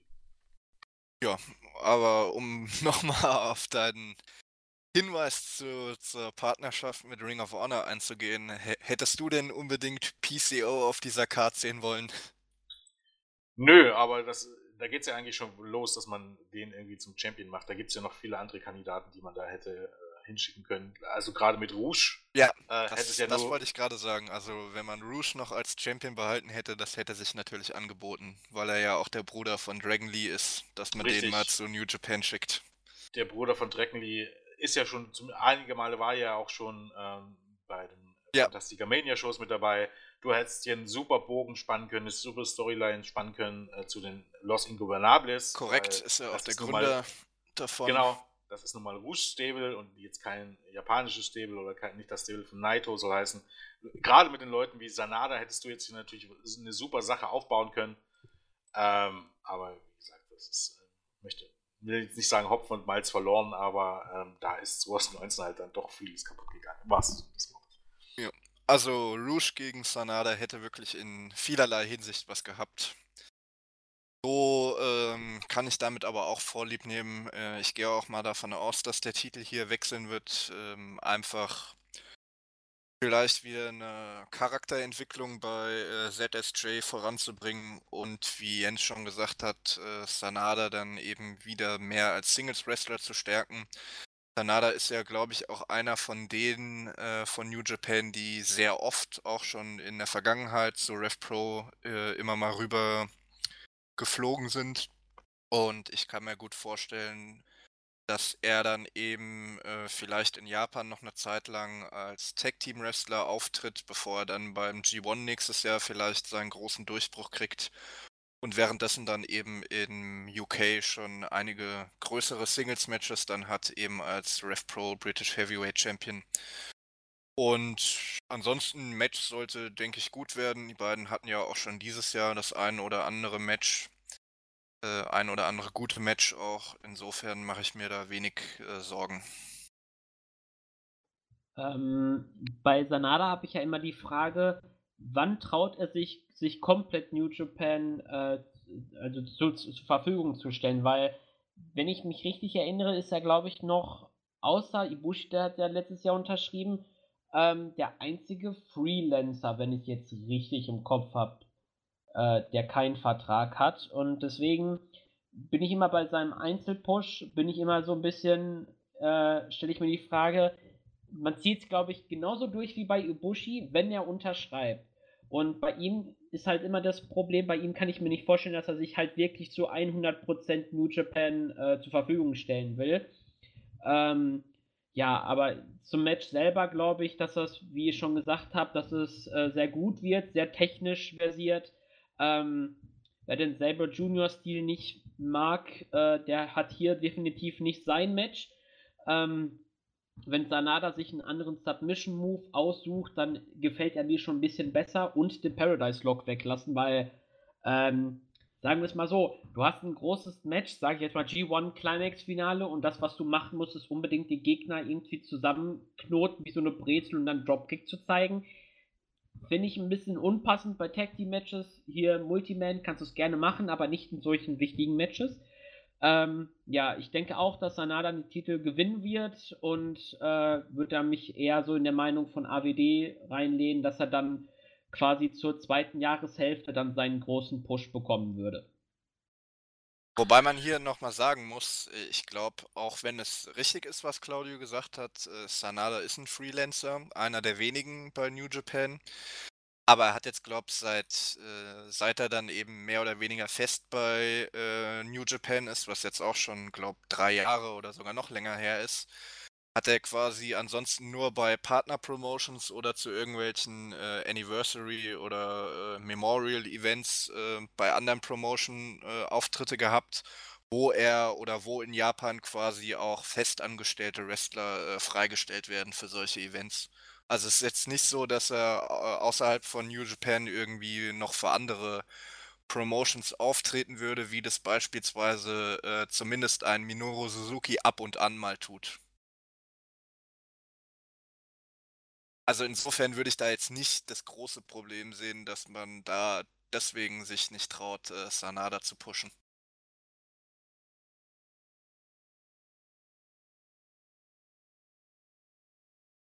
Ja, aber ähm, was ich mir gerade noch so überlegt habe, ähm, wenn man ihm einen großen Push gibt, das ist ja auch das bei, bei Ibushi so gewesen. Ähm, er hat ja auch nur so, sage ich jetzt mal, kleinere Titel bekommen, während er halt quasi noch äh, Freelancer war, was ja halt ein bisschen anders ist im Fall von Sanada, weil er halt quasi nur New Japan worked, plus halt, wie du eben schon gesagt hast, Memorial Shows oder Anniversaries von seinem Lehrer oder was auch immer. Ähm, bei Ibushi war das ja auch ein bisschen anders. Der hat halt noch diesen Dualvertrag bei DDT. Aber glaubst du, dass Sanada wirklich mal den IC-Titel gewinnen würde, wenn er unterschreiben würde oder wenn er auch schon als Freelancer weiterhin, also Freelancer in, in, ähm, in der Bedeutung her, er hat keinen festen Vertrag bei New Japan. Glaubt tatsächlich auch als Freelancer, weil, wie du schon gesagt hast, bei ihm ist es einfach auch nochmal eine andere Situation als bei Ibushi. Ibushi hatte ja eben zuerst diesen Doppelvertrag mit DDT und New Japan und danach ist er ja quasi erstmal eine ganze Weile äh, komplett äh, verschwunden. Dann hat er ja, glaube auch hier dieses Tiger Mask äh, W-Gimmick gehabt. Dann war er verletzt. Und dann war er nochmal als Freelancer ein halbes bis ein Jahr bei New Japan, bis er seinen Vertrag unterschrieben hat. Derzeit hat man ihn natürlich äh, noch nicht den G1 gewinnen lassen, aber das ist, äh, dass man ihm, also ich kann mir schon vorstellen, dass man ihm jetzt den IC-Titel gegeben hätte. Insofern sehe ich jetzt auch nicht viel, was dagegen spricht, dass man äh, Sanada mit dem aktuellen Vertragsstatus den IC-Titel geben könnte. Oder ihm vielleicht auch einen größeren Push als Singles-Wrestler gibt. Also da, glaube ich, spricht eher nichts dagegen, aber wissen tue es natürlich nicht. Wissen kann es natürlich nur Gedo. Ja, gut. Ähm, gucken wir mal denke, auch in der Hinsicht wird das Jahr 2020 spannend. Man muss halt ja sagen, ich meine, auf der einen Seite hast du die ganzen älteren Stars, die du irgendwie pusht, auf der anderen Seite so viele junge Talente, ähm, die du auch irgendwann mal in die Spitze pushen musst. Und, und bei Ghetto ist es gefühlt immer so, man denkt immer, er verpasst den Zeitpunkt und dann versucht das doch immer, also das wird dann, werden wir wahrscheinlich auch beim Main Event dann, beim, im Main Event Book dann nochmal drauf kommen, ähm, dass man, dass man gefühlt manchmal zu lange drauf wartet, bis man da aufs Knöpfchen drückt. Und bei Sanada habe ich das Gefühl, könnte das noch sehr viele Jahre dauern, bevor man das irgendwie richtig durchzieht. Aber gucken wir mal. Ähm, weiter geht's mit dem IWGP United States Heavyweight Championship Match. Der Sieger aus dem ähm, Match Lance Archer gegen John Moxley von Tag 1 trifft hier, wie wir vorhin schon erwähnten, auf Juice Robinson. Das können wir dann auch relativ kurz halten. Wir haben ja schon vieles darüber gesagt. Ähm, ich war, wie gesagt, der Ansicht, dass vermutlich Lance Archer gewinnen wird, ähm, um dann hier gegen Robinson anzutreten. Und wenn Robinson ähm, an Tag 1 zusammen mit Finley die Tag Team Titel, glaube ich, dass er hier verlieren wird. Ähm, theoretisch natürlich alle Konstellationen möglich, auch dass Robinson hier als US-Champion rausgeht, selbst dass Moxley als US-Champion rausgeht, wobei ich das fast ausschließen würde. Ja, gucken wir mal. Ich denke, so oder so wird es ein gutes Match werden. Ähm, Moxley und Robinson hätten natürlich eine lange Vorgeschichte. Ähm, sind dieses Jahr zwei, zweimal oder dreimal gegeneinander getreten. Also Moxley hat den Titel von Robinson gewonnen. Dann hat Robinson ihn beim G1 One besiegt zweimal, ja. Genau, ähm, besiegt. Ähm, und ähm, quasi, wenn man so möchte, Moxley damit im G1 das Genick gebrochen. Ähm, zum Rematch kam es dann nicht, weil Moxley ähm, nicht einreisen konnte. Wie gesagt, haben wir alles schon gesagt. Ähm, so oder so dürfte mit Spannung zu sehen sein, wer dann am Ende in den USA derjenige sein wird, der New Japan anführt. Deshalb würde ich Moxley hier ansatzweise ausschließen, es sei denn, es kommt da eine super feste Zusammenarbeit von, mit AEW zustande, was dann auch zur Folge haben sollte und würde. Ähm, natürlich, dass wir dann bei New Year's Dash ähm, wahrscheinlich ein großes Engel erwarten könnte. Und hundertprozentig ausschließen würde ich es auch gar nicht, um ehrlich zu sein. Gucken wir mal. Ja. Das Einzige, was ich hier schade finde, ist, dass das Hardcore-Match schon bei Tag 1 ist und dann quasi das alles entscheidende Titelmatch dann ein normales Singles-Match ist. Also, ich meine, klar, Hardcore-Matches braucht man nicht unbe unbedingt bei New Japan und sind auch eher unüblich, aber gerade dann sollte man sie vielleicht in der finalen Konfrontation einsetzen und eben nicht schon am ersten Tag. Ja, das ist richtig. Ähm, es passt halt irgendwie zu Lance Archer, ne, der Texas Guy und irgendwie. Ähm, ja, gut, aber hättest Moxley. du ja bei beiden gehabt, egal wer dann gewinnt, Archer oder Moxley. Ja, das ist an sich richtig. Ja, ja, naja. Ja, es geht ja, es geht ja wahrscheinlich eher darum, dass das Hardcore-Match wolltest du ja für Moxley gegen Archer haben. Also wenn, dann hätte man es eher so gucken müssen, dass äh, Robinson, Robinson als Ta Tag 1. Ja, hätten wir ja auch machen können. Dann hätte es wieder mit dem Take-Team-Match nicht gepasst, ja. Stimmt schon. Grundsätzlich wäre eine andere Konstellation natürlich ein bisschen logischer gewesen. Aber das ist wahrscheinlich auch tatsächlich nicht der Hintergrund gewesen, warum das jetzt Match jetzt ein Hardcore-Match ist. Ähm, ja, wie gesagt, ich habe da nicht mehr so viel zu sagen. Claudio, du noch irgendwas? Nee, eigentlich nicht. Haben wir ja vorhin schon ausführlich drüber gesprochen. Okay, dann nähern wir uns stramm den Main Event Picture. Ähm, vorher kommt aber noch das naja, Open Weight Open Championship. Championship.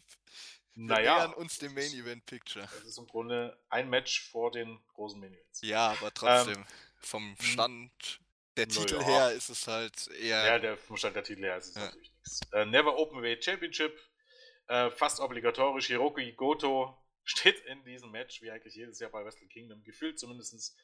Ähm, der aktuelle Champion ist Kenta. Ja, die Fehde zieht sich schon seit dem Compact, von, naja, seit dem Heel-Turn von Kenta, so ist es richtig.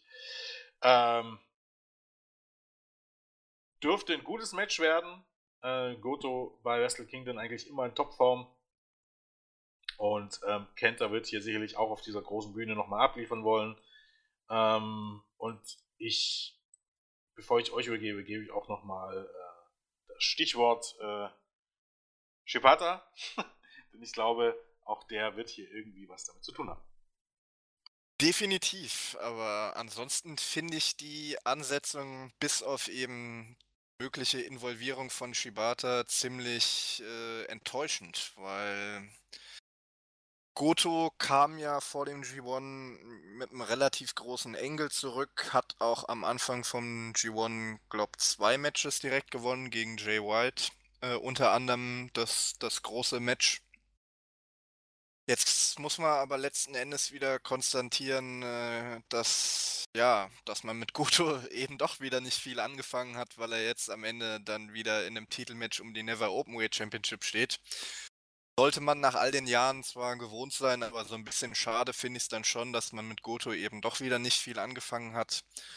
Genau dasselbe könnte man eigentlich auch über Kenta sagen. Äh, ich meine, sein G1 war nicht bei allen äh, so hoch angesehen.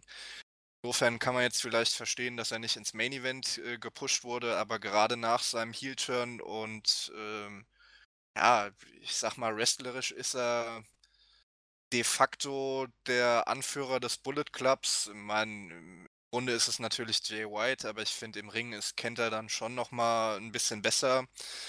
Dass man ihm dann auch für Wrestle Kingdom nur ins Never Openweight Championship äh, Match stellt, ist meiner Meinung nach dann auch ein bisschen enttäuschend. Insofern ähm, wird man hier, denke ich, auch vieles ähm, auf die gemeinsame Verbindung von beiden mit äh, Shibata aufbauen.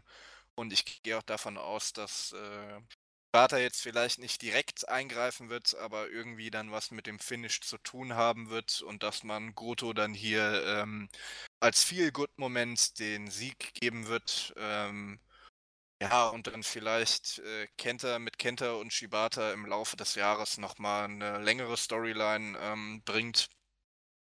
Wer da vielleicht die Verbindung ähm, so ein bisschen mitbekommen will, ich hatte ja in dem einen ähm, Podcast, den ich mit Andy während dem G1 gemacht habe, äh, da haben wir viel über die Hintergründe oder hauptsächlich ich habe viel über die Hintergründe und die äh, Historie von New Japan in den letzten 20 Jahren gesprochen und in der Hinsicht bin ich auch äh, sehr stark auf die Verbindung von Shibata mit Oto, Kenta und auch mit Tanahashi eingegangen. Ähm, mal gucken, vielleicht verlinken wir den Podcast auch nochmal äh, am, am, im, im Post am Ende auf der Startseite.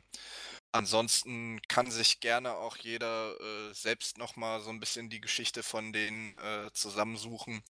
Was man halt auf jeden Fall sagen kann, ist, dass quasi ähm, Goto und Shibata schon zusammen in die Schule gegangen sind, in derselben Ringermannschaft waren, ähm, dann auch bei New Japan zusammen Tag Team gebildet haben und als Shibata eben äh, New Japan verlassen hat, äh, Mitte der Nullerjahre war auch nochmal anderthalb Jahre bei Noah und hat sich da eben, weil sie beide einen sehr ähnlichen Stil haben, mit Kenta zum Tag-Team zusammengeschlossen und darauf baut eben die gemeinsame Verbindung von Shibata mit den beiden auf.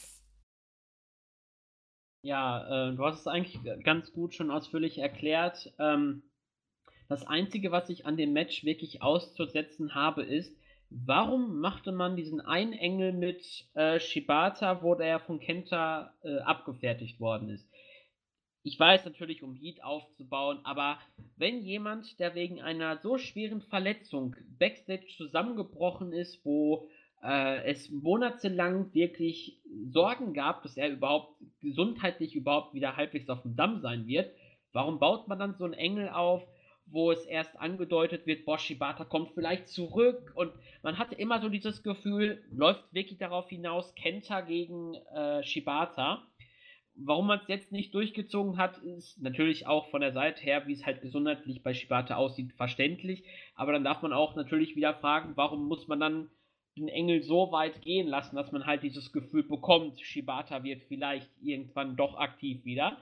Ähm, aber dennoch glaube ich, dass er eine große Rolle beim äh, Finish spielen wird. Ich denke, es wird wieder die übliche Bullet Club Einmischerei geben und dann kommt Shibata, keine Ahnung, vielleicht ist er schon in, die ganze Zeit in der Ringecke von Goto oder er ist Kommentator und springt über die Barrikaden und macht dann eben kurz äh, den Ring wieder sauber von den ganzen äh, Heels vom Bullet Club. Ähm, am Ende wird es darauf hinauslaufen, auch dass Goto den Titel gewinnen wird und man kann eigentlich bei Goto und Ishii gefühlt jedes Jahr ihr Booking voraussagen.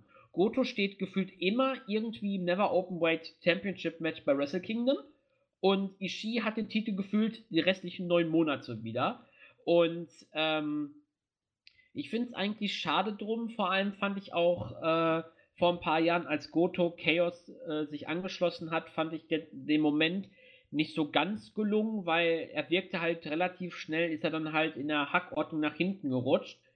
Ähm, ich würde mir wünschen, dass Goto vielleicht sich als Heal vom Chaos lösen könnte und ähm, dann, dass man ihn dann vielleicht gegen Ishii stellt um den Never-Title, weil das ist Ishis gefühlt Schatten.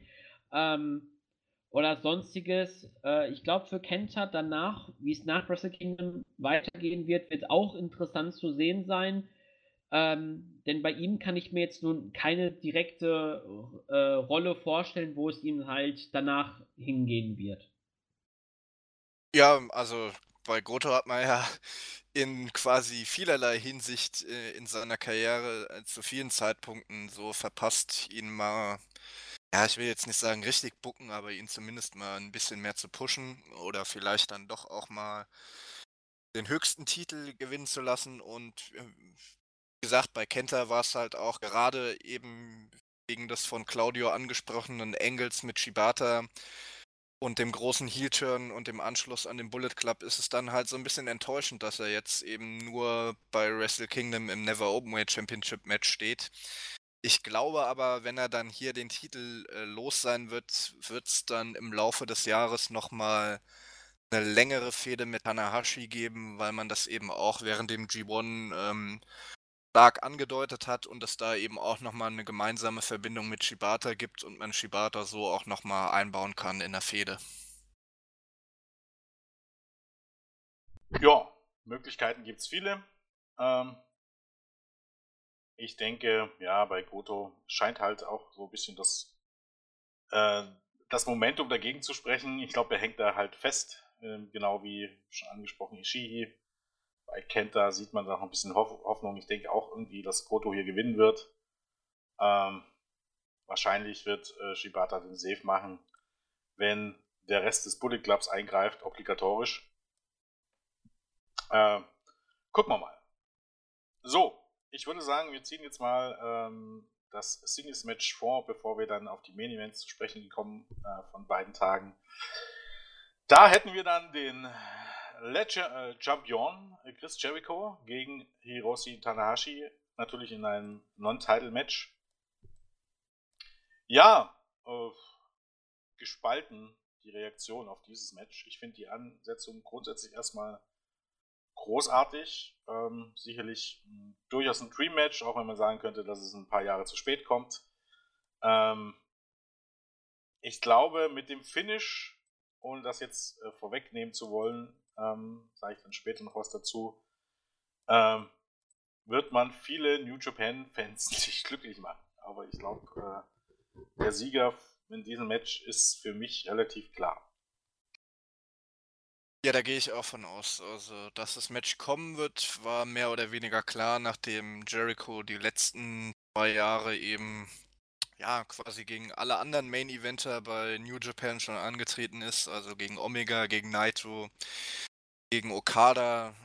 Gut, die ist jetzt die letzten Jahre leider nicht mehr im Main Event Picture dabei, deswegen konnte man das oder hat man das Match jetzt nicht mehr gebracht, auch wenn ich das auch noch durchaus sehr interessant gefunden hätte. Insofern war es mehr oder weniger klar, dass man jetzt nochmal Jericho gegen Tanahashi bringt. Dass man es dann auch auf der größten Bühne macht, ist ebenso verständlich. Äh, Match Qualität ja, muss man mal abwarten. Also ich fand ähm, beide jetzt die letzten, also ich muss dazu sagen, ähm, ich habe die letzten Wochen bei AEW nichts gesehen, deswegen kann ich jetzt nicht beurteilen, wie Jericho jetzt ganz zuletzt in Form war. Aber ich fand ihn bei seinen ähm, New Japan Matches gut, aber eben nicht so gut, wie dann teilweise die Bewertungen waren, äh, auch unter anderem vom guten Dave Meltzer. Und ich finde auch bei Tanahashi hat man gerade beim G1 gesehen, dass er halt mittlerweile nur noch mit seinem B-Game unterwegs ist, weil er halt meistens wirklich seit Jahren schon dauerhaft so angeschlagen ist, dass er eben gar nicht mehr Vollgas geben kann. Insofern bin ich hier mal gespannt, äh, wie das dann mit den beiden zusammenpassen wird bezüglich der Matchqualität, aber ich glaube im Ergebnis ähm, ist dann genauso wie Jens, also ähm, einen anderen Sieger als Jericho kann ich mir hier nicht vorstellen. Zum einen, weil Tanahashi den Sieg äh, eigentlich nicht braucht und zum anderen, weil ich nicht glaube, dass obwohl Jericho natürlich auch einen Vertrag mit äh, New Japan hat, beziehungsweise in seinem AEW-Vertrag äh, ausgemacht ist, dass er für New Japan auftreten kann, dass man sich dann doch zumindest bei den Promotions im Vorfeld insoweit geeinigt hat, dass Jericho eben als amtierender Champion bei AEW nicht bei New Japan das Match verlieren wird. Ja, also mich würde es auch nicht überraschen, wenn, also ich überraschen ist, glaube ich, das falsche Wort. Also wer jemand äh, gegen Jericho wettet, der hat äh, definitiv Mut, weil, wie ihr schon gesagt habt, ich glaube auch nicht, dass Jericho den Titel, äh, den Titel sage ich jetzt schon, äh, das Match verlieren wird, weil er halt den AEW-Titel hat.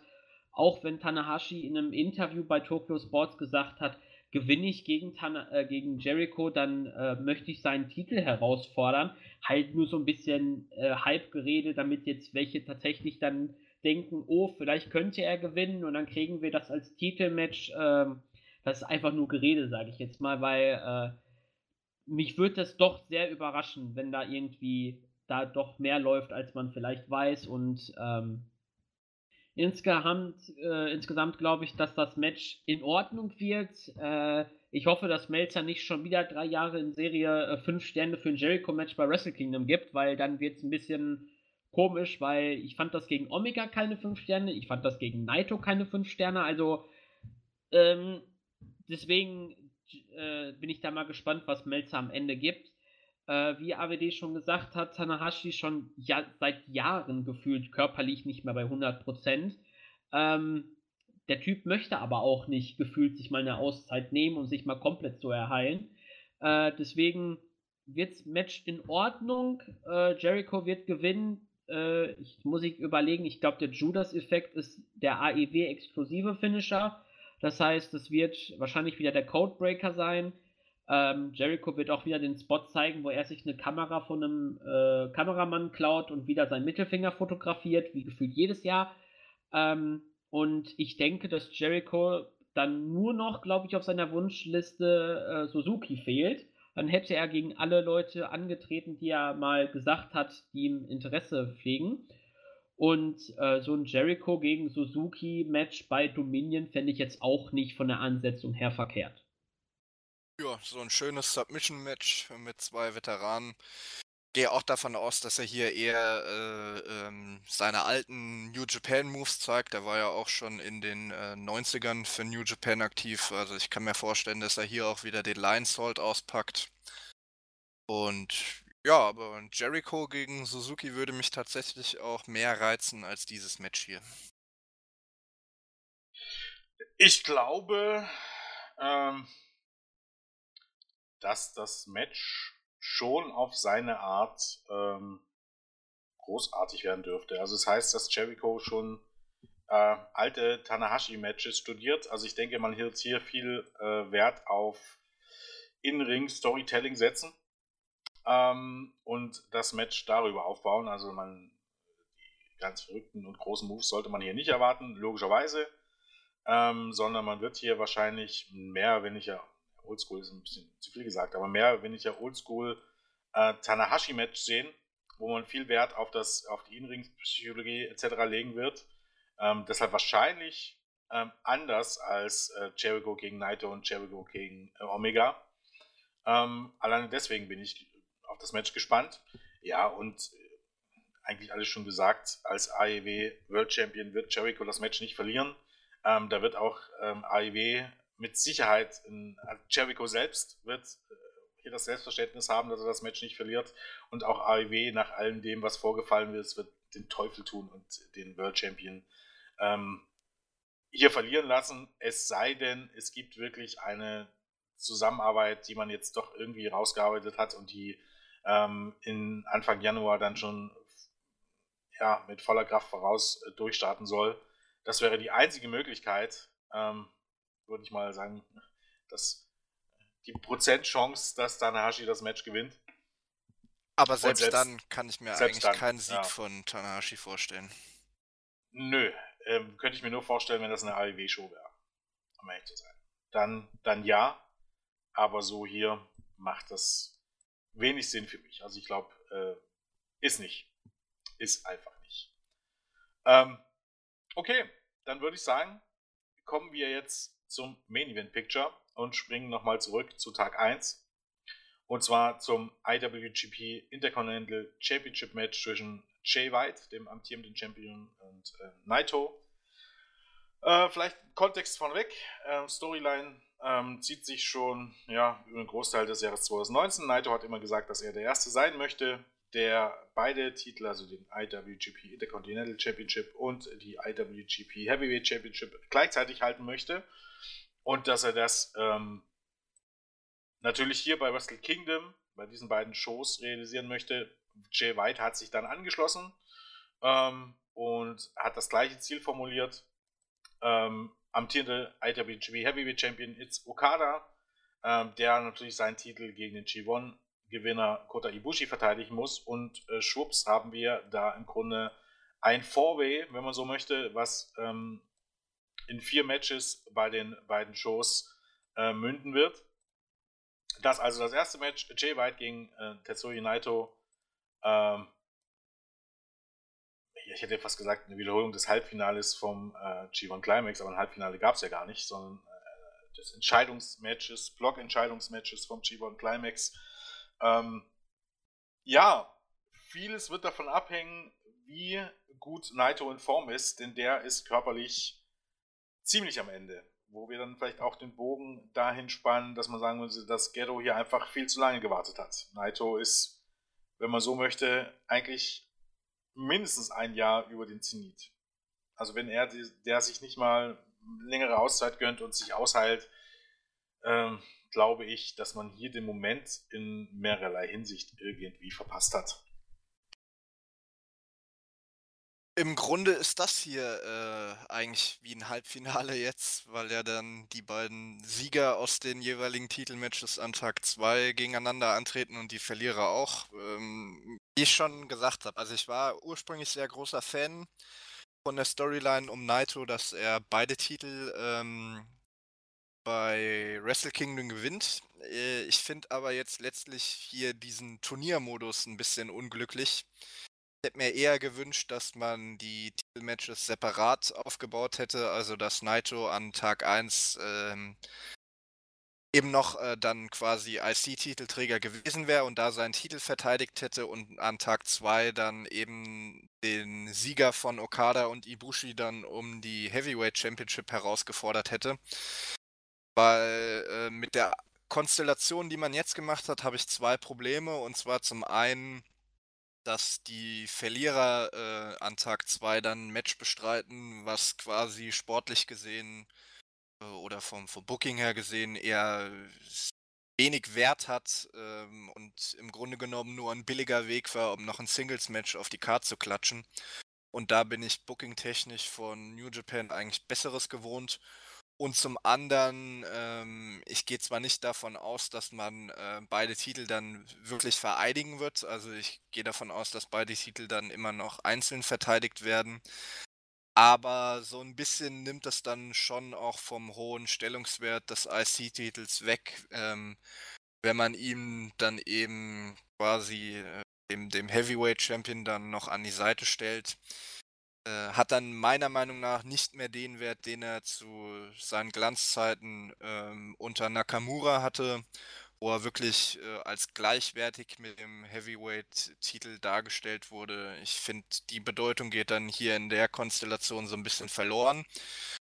Und ansonsten glaube ich schon, ja, eventuell hat man den Zenit von Naito jetzt verpasst, aber ich glaube schon, dass man die Storyline jetzt durchzieht und Naito dann letzten Endes beide Titel geben wird.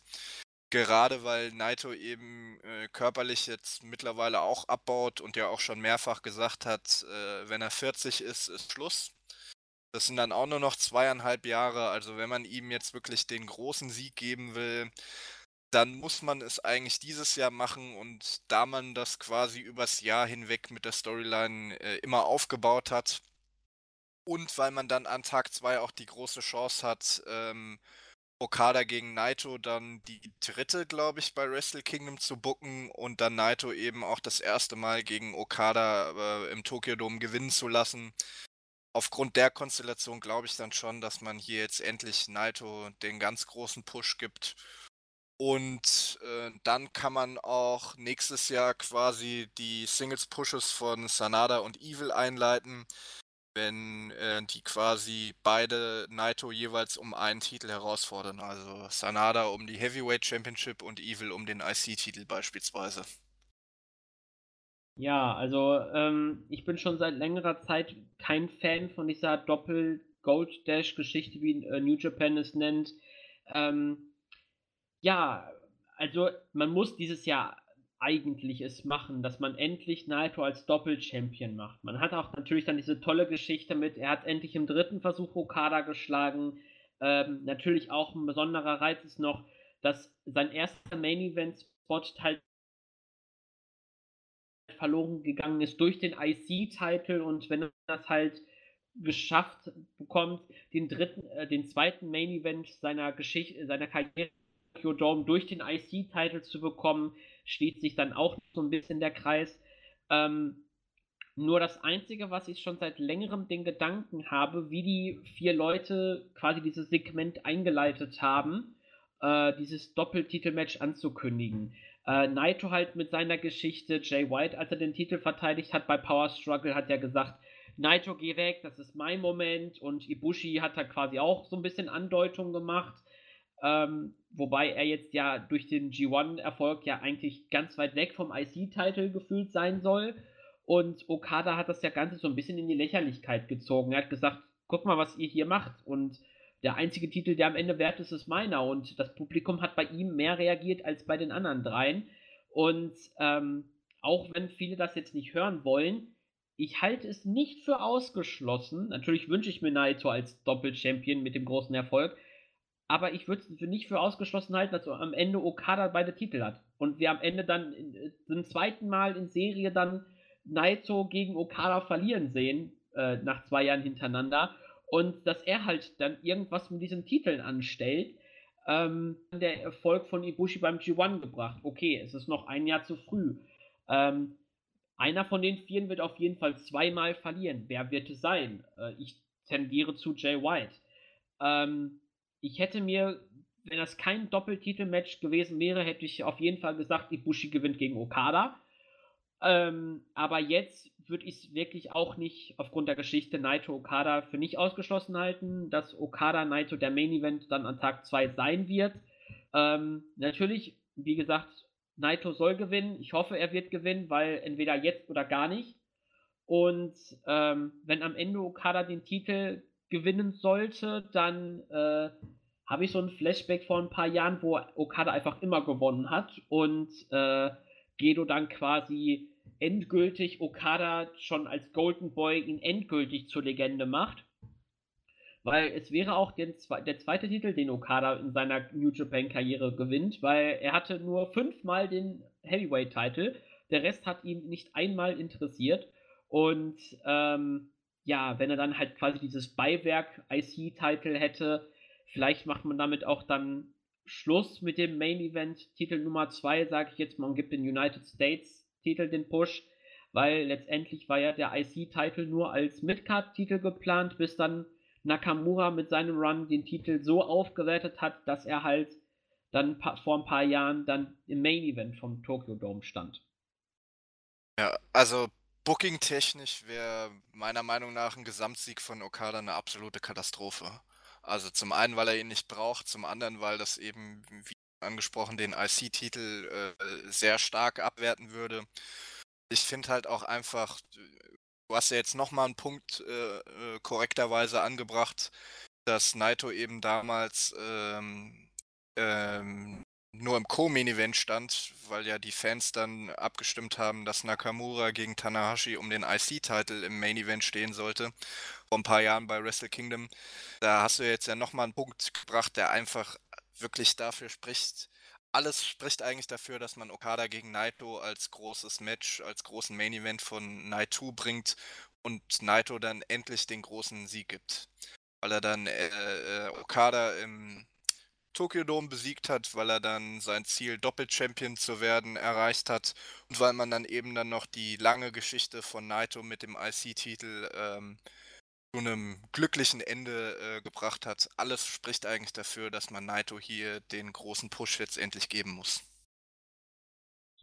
Ja, das ganze Thema ist halt relativ komplex. Ähm, ich finde halt, also erstmal diese ganze Diskussion drüber, jetzt ähm, darüber, dass man jetzt IC-Title irgendwie abwertet oder so, das sehe ich irgendwie alles gar nicht so.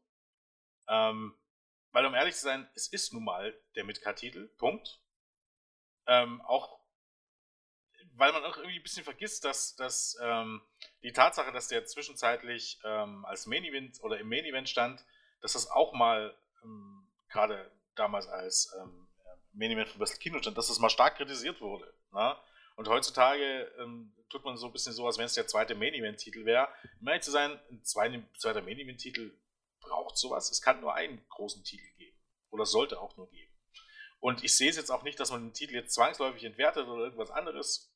Zumindest nicht, wenn man es ordentlich buckt. Wie gesagt, Okada, wenn der beide Titel gewinnt, dann könnte man vielleicht darüber reden. Um eine gewissen Warte, der große Außenseiter ist hier irgendwie Ibushi. Und ansonsten halte ich aber alle drei für durchaus möglich. Naito, um die Story zu beenden, wie schon gesagt wurde. Aber ich halte es eben halt auch abs absolut nicht für ausgeschlossen, dass White oder Okada hier das Rennen machen. Okada eben, um ihn Booking-technisch wäre es halt für den IC-Titel irgendwie am schlechtesten, aber Okada wäre irgendwie möglich, um ja, diesen, diesen Weg von Okada, der, der größte Star aller Zeiten, äh, um das weiter ähm, zu fördern. Che White einfach, weil es irgendwie der neue Golden Boy ist von, von, von Ghetto und wo man immer damit rechnen muss, dass der immer alles gewinnt, was es zu gewinnen gibt, irgendwie gefühlt, wobei glaubt nicht wirklich dran, weil er eben halt auch der Heel ist und ich glaube, den Heel zweimal im Main Event gewinnen zu lassen oder, oder zweimal äh, gewinnen zu lassen in, in, zwei solchen großen Matches, ich weiß nicht, das, das, äh, das hätte irgendwie ein Geschmäckle und das, das willst du eigentlich. Und wenn du sagst, du willst den Heel nicht triumphieren lassen, dann ist, wäre da weiter irgendwie raus. Wenn du sagst, Okada eigentlich von Booking-Standpunkt irgendwie das Schlechteste, dann, dann wäre das auch irgendwie raus. Ibushi, weiß ich nicht, klingt ein bisschen nicht danach. Also am Ende läuft es irgendwie schon auf Naito hinaus. Jetzt wäre für mich noch irgendwie die Frage, ähm, wie drehst du es? Ich weiß nicht, ob so ein Ein-Titel, ein Tagestitel ran ähm, das Richtige wäre für Ibushi. Deshalb würde ich irgendwie davon ausgehen, dass Naito den Titel, den IC-Titel am ersten Tag gewinnt, dass Okada verteidigt und dass wir am zweiten Tag Okada gegen Naito praktisch die Neuauflage sehen. Das wäre jetzt irgendwie für mich im Moment das Szenario, was für mich am wahrscheinlichsten ist. Ob es so kommt, keine Ahnung. Wie gesagt, Möglichkeiten gibt es viele. Ich hoffe einfach nicht, dass es darauf hinausläuft, dass weit irgendwie am ersten Tag irgendwie Naito passiert, weil da, damit wirst du auch irgendwie das Momentum killen.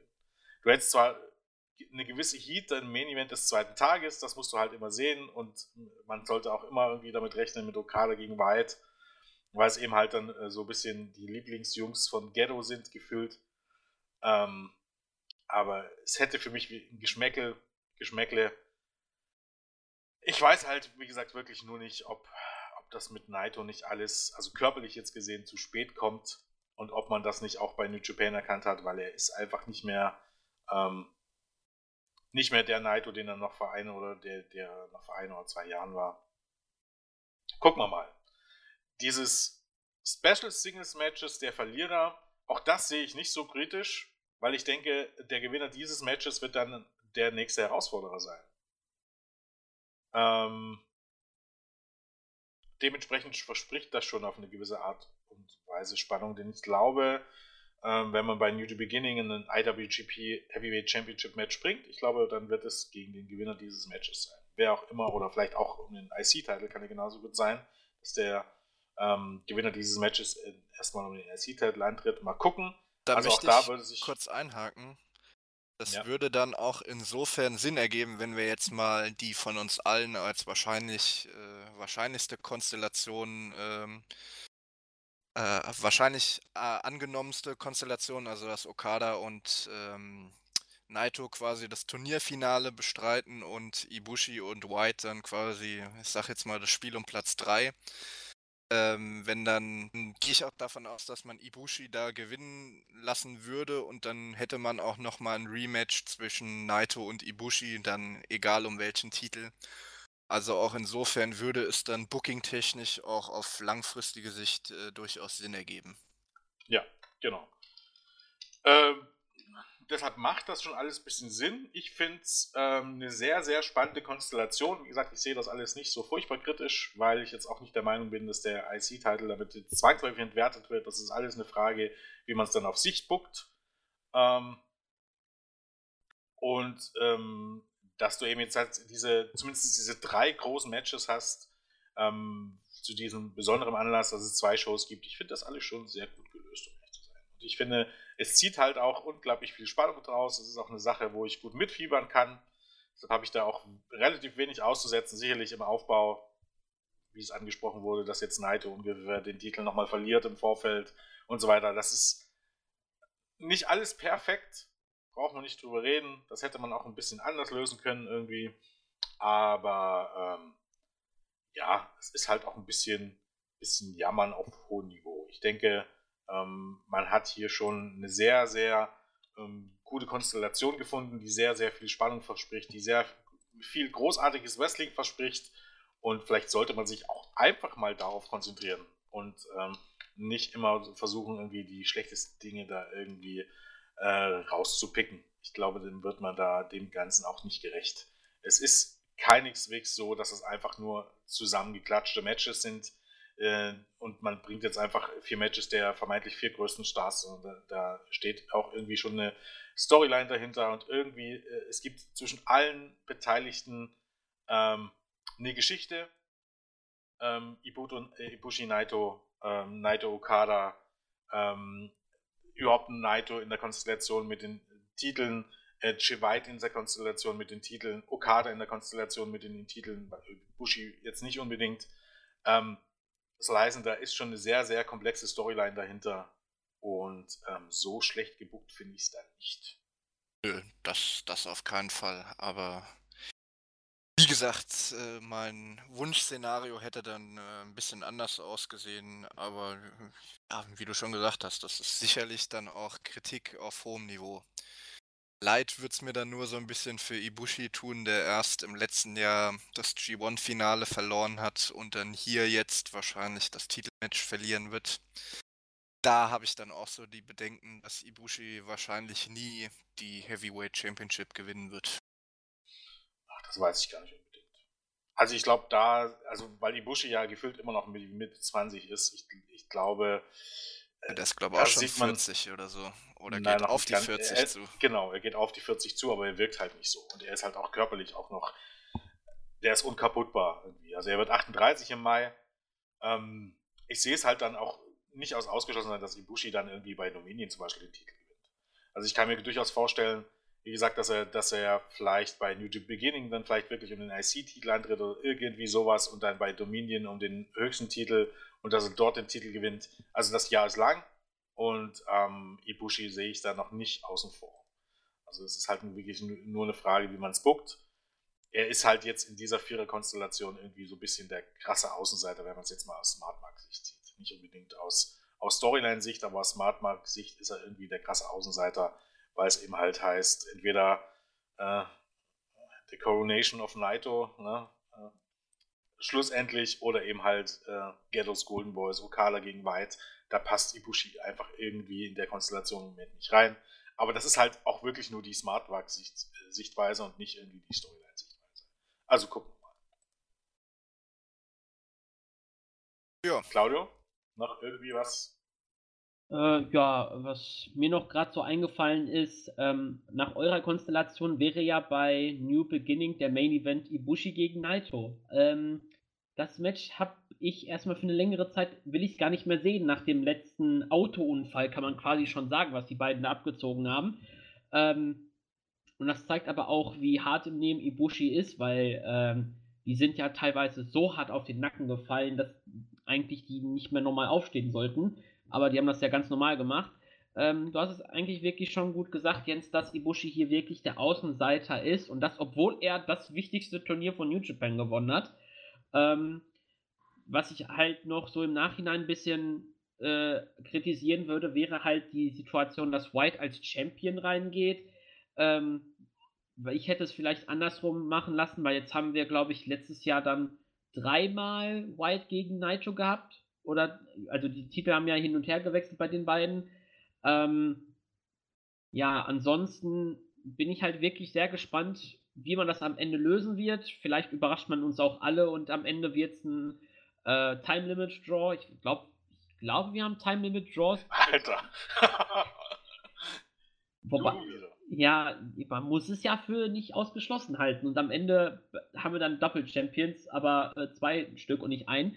Ähm, ja, ich glaube auch New, New Year's Dash wird definitiv eine Rolle spielen, äh, wer dann wirklich ein Contender wird. Man darf ja auch nicht vergessen, nach New Beginning ist auch schon der New Japan Cup für Sakura Genesis, ähm, was dieses Jahr wieder äh, stattfinden wird. Und da wird man dann auch schon so die nächsten Steine dann wieder ins Rollen bewegen äh, das bedeutet dann, dass vielleicht Evil oder Sanada dann vielleicht den New Japan Cup äh, nach vorne kommen, vielleicht aber auch einer der äh, vier, die der nicht den Titel hat, ähm, kann dann das Turnier gewinnen. Wer weiß, Okada ohne Titel für ein Turnier ist immer der Favorit.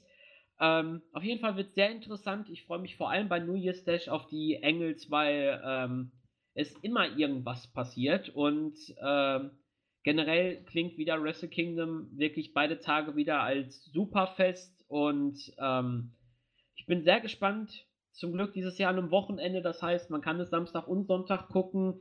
New Year's Dash habe ich Urlaub, äh, das heißt, da ist auch auf jeden Fall der Bericht gesichert. Ähm, ich glaube, wir können auch vorweg sagen, es wird auf jeden Fall einen Live-Chat geben, weil neben mir wird auch wahrscheinlich AWD die Events angucken, wahrscheinlich Tag 2 ein bisschen später.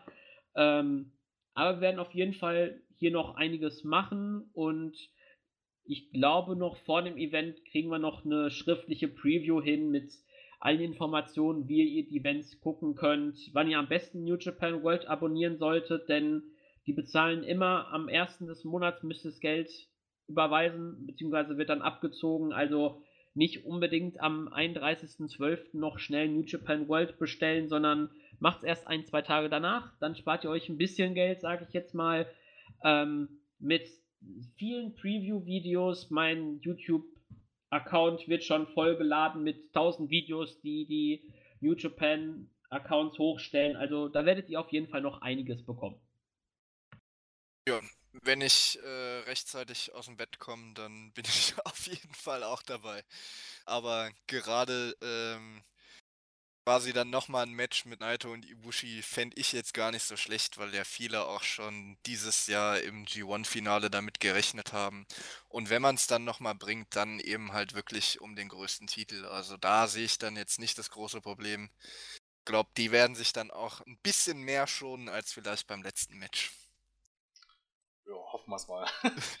ähm, ja, vielleicht noch was äh, zur Ausstrahlung. Ähm, Claudio hat es schon gesagt. Ähm, New Japan World ist the place to be, quasi. ähm, kann man nur jedem empfehlen. Also am meisten Sinn macht es natürlich, das Ganze am 1. Januar zu bestellen. Dann kann man noch ein bisschen nachgucken. Vielleicht alte Wrestling Kingdom Shows, vielleicht äh, die ähm, Shows der beteiligten Main Eventer ähm, in, äh, in diesem Jahr. Gibt es ja ganz ein paar Paarungen, die man sich da angucken kann, weil es wird halt immer abgerechnet, monatsweise, das bedeutet, bezahlt er am 1. Januar, ne, dann bezahlt er, habt ihr den ganzen Januar zur Verfügung, bezahlt er erst am 4. Januar, dann habt ihr auch nur den Januar zur Verfügung, also es bleibt halt einfach, 1. Januar macht halt am einfachsten Sinn, ähm, keinen Sinn macht es, das im Dezember noch zu bestellen. Ähm, lohnt sich auf jeden Fall, man hat ähm, dann in diesem Monat, wie gesagt, die Wrestle Kingdom Shows drin, man hat, die, also von den Live-Shows jetzt New Year's Dash drin, man hat die äh, Fantastica Mania Tour mit drin, äh, man hat die ersten äh, Road to New Beginnings Show mit drin. Ähm, die knapp 8 Euro, die man da investieren kann, lohnt sich also auf alle Fälle. Ähm, mittlerweile gibt es die App auch für ähm, den unter anderem Fire TV. Das ist dann also auch relativ einfach. Vom Desktop kann man es ohnehin immer gucken. Lohnt sich also auf alle Fälle.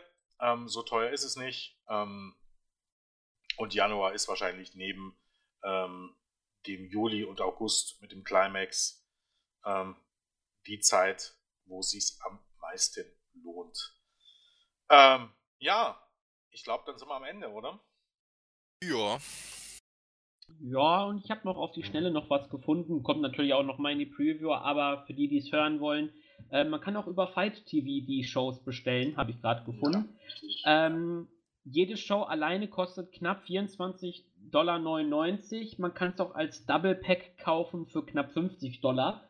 Ähm, ich will jetzt nicht. Da sind dann das New Year's Dash mit drin. Ah, da ist auch New Year's Dash dabei, ja. aber ich möchte jetzt Fight TV natürlich jetzt nicht irgendwie schlecht reden, aber da kommt ihr preislich schon besser weg, wenn ihr dann halt für einen Monat dann quasi das New Japan äh, World abonniert. Ähm, da spart ihr euch doch einiges und ähm, man hat dann nur mehr als nur drei Shows auf jeden Fall. Ja, ansonsten, äh, das war es dann erstmal so von mir, von was ich noch gefunden habe. Okay. Dann würde ich sagen, wir beenden das an dieser Stelle. Ähm, seid kein faules Ei, seid mit dabei, wie Silent Flicker jetzt gesagt hätte. Ähm, ja, dann würde ich sagen, äh, Tschüss sagen der Claudio. Der Oliver. Und der Jens. Ciao. Tschüss. Gute.